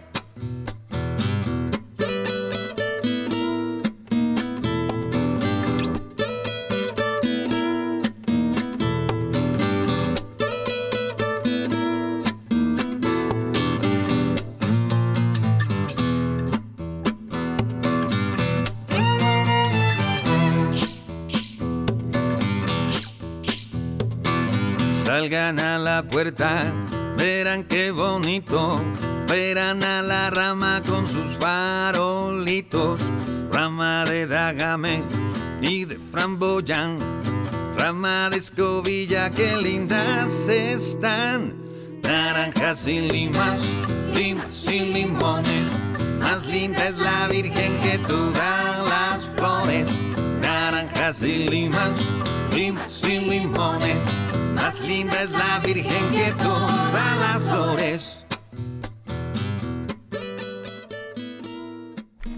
Estamos de vuelta eh, con esta propuesta musical y también temática con el doctor Alberto Betancourt. Eh, doctor Alberto, pues que estamos, bueno, pues en estos días previos a la Navidad, escuchábamos esta canción, eh, se, se, festeja la Natividad hace 2023 años de el Niño Jesús en la tradición cristiana que nació en la ciudad de Belén, que actualmente, bueno, en la ciudad de Belén que se ubica en, en, en Cisjordania, al centro de Cisjordania, en, en Palestina. De hecho, está eh, administrada hoy en día la ciudad, la ciudad moderna de Belén, administrada por la, la, autoridad palestina. Esta ciudad que en esta temporada pues recibe a una cantidad muy importante de peregrinos cristianos que están ahí para eh, festejar la Navidad y que esta festividad, este, esta recepción de, de peregrinos pues se ha suspendido por obvias razones por, el, por, por la guerra, por la guerra que, está azotando esa región, Alberto Betancourt. Así es, este año se está sufriendo mucho en, en Cisjordania. El ejército israelí está realizando incursiones prácticamente diario para realizar arrestos. Eh, ha incurrido incluso en una práctica completamente ilegal, según una denuncia que yo tengo aquí documentada. Hay muchas, pero me refiero a una de ellas eh, documentada por el por la televisora Al Jazeera y por la reportera que se encuentra exactamente en la ciudad de Belén. Hacia allá nos dirigimos en esta narración. Solamente quisiera hacer una una escala antes de llegar ahí porque en 1823 Clement Moore recuperó a San Nicolás en un poema neoyorquino, lo describió como un gnomo escandinavo. En el año de 1862 Thomas Nast lo dibujó en la revista Harper's Weekly vestido de rojo con botas y gorra en el Polo Norte rodeado de niños que le ayudan a fabricar juguetes y en el año de 1930 la empresa Coca-Cola le pidió al dibujante Habdon Sundblot rediseñar a San Nicolás. Parte de esta narración eh, la estoy retomando de eh, el texto que acabo de mencionar que aparece en la página solidaridad.net y ahí se da cuenta, aunque consulté otras fuentes obviamente, ahí se da cuenta de cómo el artista, el dibujante Habdon, Habdon Somblot, tomó como modelo a Lou Prentice, un vendedor jubilado, lo vistió de rojo, le puso ribetes blancos para dar los colores oficiales de la Coca-Cola, lo situó en un centro comercial, escuchando las peticiones de los niños que le pedían justamente los juguetes que acababan de ver en el centro comercial para comprometer a sus papás. Y en las versiones posteriores del dibujo, Habdon Somblot se dibujó a sí mismo como Santa Claus, de tal manera que se ha colado en nuestra psique a partir de la imagen que tenemos ahora de, de Santa Claus. Según la red solidaridad.net, en la actualidad existen alrededor de 400 millones de niños esclavos, muchos de los cuales fabrican juguetes. Mm, por ejemplo, el viernes 14 de abril de este año, en, en una plaza que lleva el nombre de Ali I, este gran compositor y cantante venezolano, eh, se realizó una manifestación que formó parte de una jornada internacional contra la esclavitud infantil de los niños que trabajan en las minas del estado de Bolívar en Venezuela o la explotación que sufren, la explotación sexual en Marruecos o los muchísimos niños obreros que, que trabajan en Estados Unidos. Esta fue nuestra tercera parada y ahora muy brevemente me gustaría hacer algunos comentarios sobre lo que está pasando en Belén en la actualidad, Berenice Miguel Ángel. Sí, por favor. Sí, adelante, Alberto. Bueno, la reportera Nida Ibrahim, reportera de Al Jazeera, en la ciudad de Belén, y pues aquí obviamente entra uno a un, a un momento en el que se acongoja el corazón, aunque espero que también eh, predomine algo que, que a mí en lo personal me gusta, el espíritu navideño, que es la responsabilidad que tenemos de mantener viva y alimentar la esperanza. pero pues eso no, no implica dejar de cruzar por un momento, o incluso yo diría, tiene como punto de partida pues esta, esta injusticia que nos obliga a soñar con un mundo mejor. Nida Ibrahim describió el asesinato de un refugiado en Cisjordania, donde las racias israelíes capturan a los familiares de los perseguidos para presionarlos a entregarse. Esta situación que se está viviendo de manera cotidiana en Cisjordania provocó que todas las iglesias decidieran suspender este año de 2023 el festejo de Navidad por la inseguridad, primero, para que no nadie vaya a visitar el, lugar, pero también por el dolor que embarga a la ciudad. Y particularmente una iglesia luterana montó un nacimiento con un niño Dios envuelto en un kufí palestino, eh, un bishará, madre de cuatro hijos, rompió en llanto en Belén al arribar a la iglesia luterana y descubrir un nacimiento en el que los pastores visitan a un niño Dios envuelto en el cufí palestino entre escombros de un edificio derruido por las bombas y entre, sueños, entre sollozos comenzó a pedir esperanza y paz para los habitantes de la ciudad en que nació Jesús. El reverendo Monter Isaac, autor del nacimiento, envió una carta al presidente Joe Biden, al Congreso y a las iglesias luteranas en Washington, D.C., pidiendo detener la guerra genocida en Gaza por el sufrimiento que provoca a cristianos y musulmanes.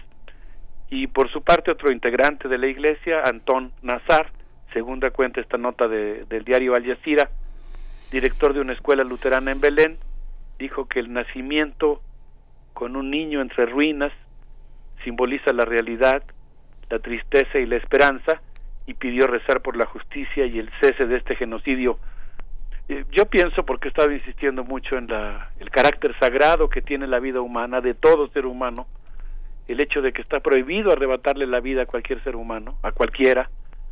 Eh, pienso que vale tanto la vida de un israelí como la de un palestino, como la de un pakistaní, como la de un alemán, como la de un norteamericano, como la de un salvadoreño.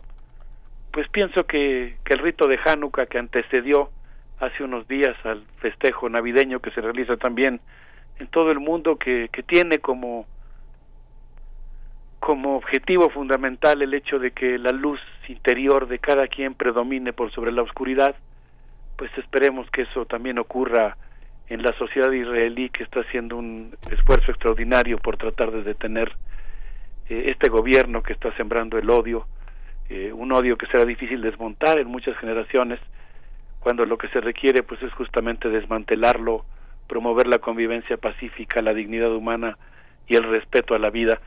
Y en ese sentido pues yo creo que todos tenemos mucho que hacer, una esperanza que cultivar y pues una esperanza que hay que convertir en acción en esta Navidad. Pues sí, Alberto, es justamente esa, esa, esa, esa misión que inevitablemente eh, lleva a tomar una consideración. No sé si sea válido llamarlo tomar partido, porque en realidad este tomar partido no, no, no significa defender la condición humana, la necesidad de paz y la necesidad de no identificar eh, nuestras carencias con un enemigo. ¿no? A veces eh, se nos coloca en el corazón que una, una pérdida, una ausencia es causa de alguien o de algo o de un movimiento o de una ideología y eso es justo, justo lo que pasa ahora en Medio Oriente. ¿no? Sí, pienso en el formidable libro de Marta Nussbaum mm. de la de la ira a, al perdón, de la venganza al perdón, eh, un texto que pues habla de la importancia de, de, de transitar, ¿no? De, de, la de la violencia, de la furia, del odio, a, a la paz, a la reconciliación, a la aceptación de la condición humana de todos nuestros contemporáneos. Yo creo, como muy bien dices, y creo que ese era el espíritu de lo que estás diciendo, que pues efectivamente no, no se trata de tomar partido por un bando o por otro en un conflicto militar, sino tomar partido por la paz, por la vida humana, por su carácter sagrado y sobre todo yo diría por la posibilidad, aunque a veces parece remoto y casi imposible, de que los seres humanos podamos convivir en paz, ¿no? Eh, yo creo que mantener esa esperanza, mantenerla como un como una orientación en la acción, pues es, es una forma de, de hacernos responsables de que este mundo sea mejor y pues creo que es lo que lo que nos podemos desear mutuamente para para el próximo año. Sí, Alberto Betancourt. Bueno, ahí eh, en nuestras redes sociales y también en las de, bueno, la cuenta de Twitter de X, de Mundos Posibles y también de Primer Movimiento, ahí está la imagen que narrabas en, eh, hace unos momentos de este eh, este pastor de la Iglesia Evangélica Luterana de la Natividad de Belén, este nacimiento con un, eh, con un niño Jesús envuelto en esta cufilla palestina entre los escombros y bueno, eh, pues es que es estrujante, ¿no? Estrujante pensar cómo pues será una, una Navidad que está marcada por esas pues por ese sentimiento, ¿no? Que es tan inconmensurable, de, mucha pena mm, por lo que atraviesan los niños palestinos, lo que han atravesado especialmente estos, estos últimos meses. pues bueno, nos, nos vamos a despedir. les, les invito a que les invitamos a que a que a que vean esta esta imagen seguramente la vieron porque dio la vuelta en, en todos los medios prácticamente en medios internacionales este pesebre ahí entre ruinas como están hoy las casas eh, las calles y la, las estructuras en Gaza eh, pues dio la vuelta al mundo. Si no la han visto ahí está en nuestras en nuestras redes sociales pues es para para tener para un momento de reflexión muy profunda muy complejo también eh, Alberto Betancourt. Y yo creo que esa reflexión es muy importante puede ser trascendente puede cambiar la realidad porque pues en realidad lo que estamos viendo es que el poder global, la gobernabilidad mundial, pues se está basando en hechos bestiales, ¿no? En la violencia más bruta y más primitiva. Y yo creo que en ese sentido nuestra reflexión, el hecho de que miles de millones de personas en todo el mundo podamos de dirigir sentimientos de, indignación por la injusticia, eh, de, de, búsqueda de la solidaridad, de construcción de la paz digna, eh, pues, pues es un hecho político también, es un hecho que implicaría no aceptar este, esta forma de gobernabilidad que se ampara en el crimen, ¿no? Como decía Bertolt Brecht cuando se enteró del asesinato de Benjamin, eh, esta época en la que muchos gobernantes se han convertido en criminales, ¿no? Y en ese sentido, pues yo pienso que es muy importante ese pensamiento unificado de, de solidaridad con el pueblo palestino, con el propio pueblo israelí, con todos los que están sufriendo eh, los horrores de la guerra.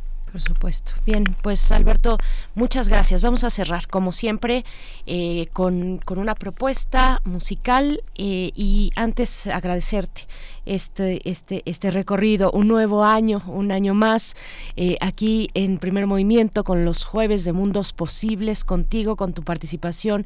¿Qué, ¿Qué te podemos decir? Ahí está la audiencia que te envía siempre comentarios, que siempre están esperando esta participación. Te deseamos lo mejor al cierre de año y estaremos el próximo, eh, pues esperando estos, estos horizontes de los mundos posibles en medio de tantos desafíos. Alberto, muchas gracias. Ay, pues el agradecido soy yo por esta oportunidad de contribuir a ser comunidad.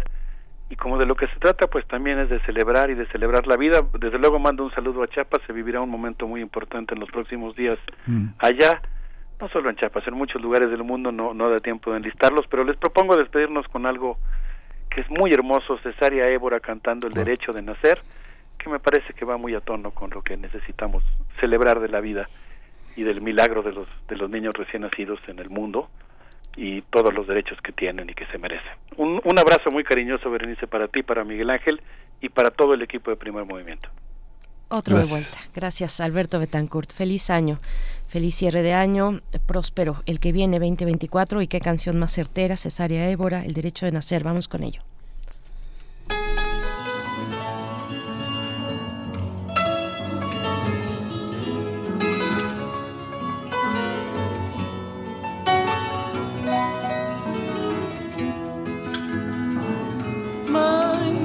Quer ver da minha direito de nascer. Pai, quando nascer, da minha direito de viver. Fazemos lá lugar mais santo é.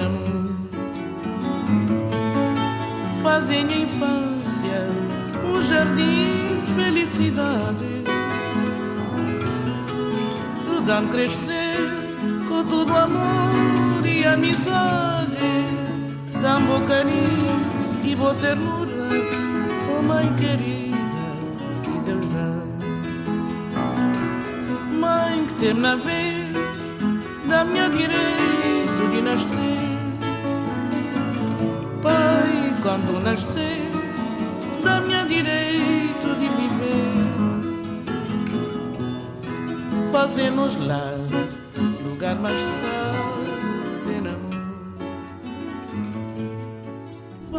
Primer movimiento. Hacemos comunidad con tus postales sonoras. Envíalas a primermovimientounam.gmail.com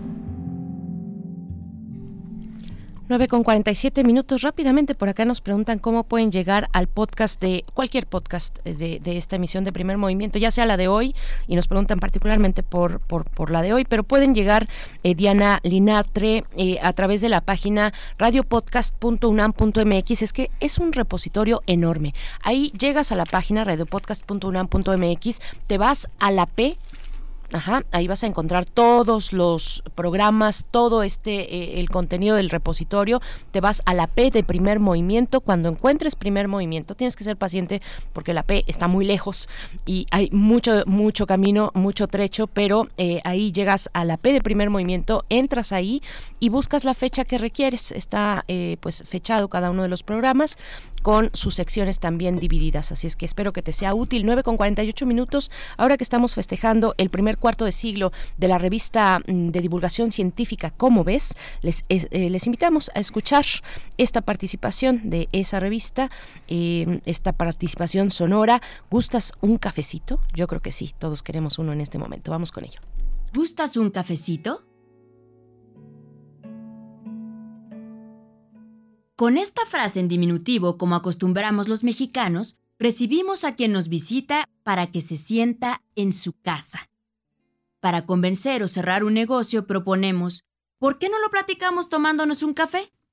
El cafecito de las amigas le da calor y color al chisme y a la plática. Los estudiantes, en tiempo de exámenes, no sobrevivirían sin taza sobre taza de café. Un café a media mañana nos da cuerda para seguir adelante en el trabajo. En nuestro pueblo, los velorios se realizan alrededor de una olla de café y se habla de cafetear al muerto. El caso es que ya sea en solitario o en donde hay reunión, el café armoniza los espíritus, calienta cuerpos y almas, enciende la conversación y vigoriza el entendimiento. Estas virtudes del café no son nuevas pues dice una leyenda que en Cafá, Etiopía, alrededor del siglo IX, un pastor de cabras llamado Caldi notó que cuando éstas comían las frutitas rojas de unos arbustos, se ponían tan retozonas que le costaba trabajo regresarlas al corral. Tanto le llamó la atención la marcada diferencia en la conducta de las cabras que las comían con las que no lo hacían, que decidió probarlas él mismo. Al comerlas, desaparecía el cansancio que le producía lidiar cabras, a la vez que lo invadía una sensación de euforia y bienestar. Tanto le emocionó que no tardó en comunicárselo a sus paisanos. Con el tiempo, el pueblo entero se había aficionado a las frutitas rojas de sabor acre y agarroso. En el siglo XV se llevaron semillas de café al sur de la península arábiga, en donde se popularizó hacer infusiones con ellas el brebaje fue evolucionando hasta llegar a lo que ahora conocemos como café. Esta bebida llegó para quedarse en la cultura árabe y sus propiedades estimulantes fueron consideradas patrimonio del Islam.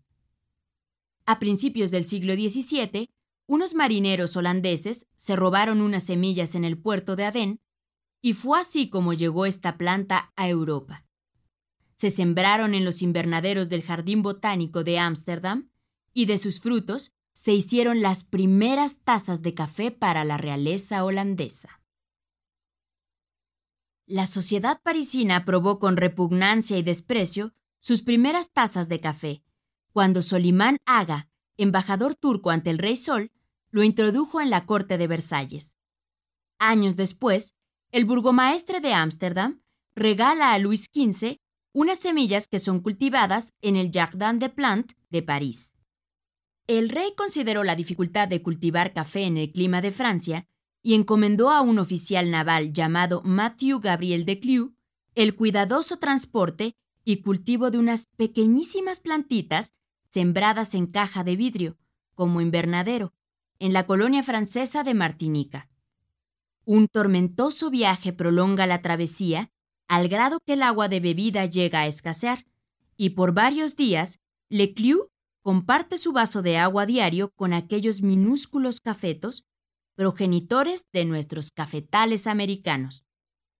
De las Antillas llegó a México en 1790 y son Agualulco y Acayucan en Veracruz los lugares en donde se inició su cultivo. Cada cultura encontró desde la antigüedad en alguna planta el estimulante que le permitiera vencer el cansancio y dar calor a la convivencia.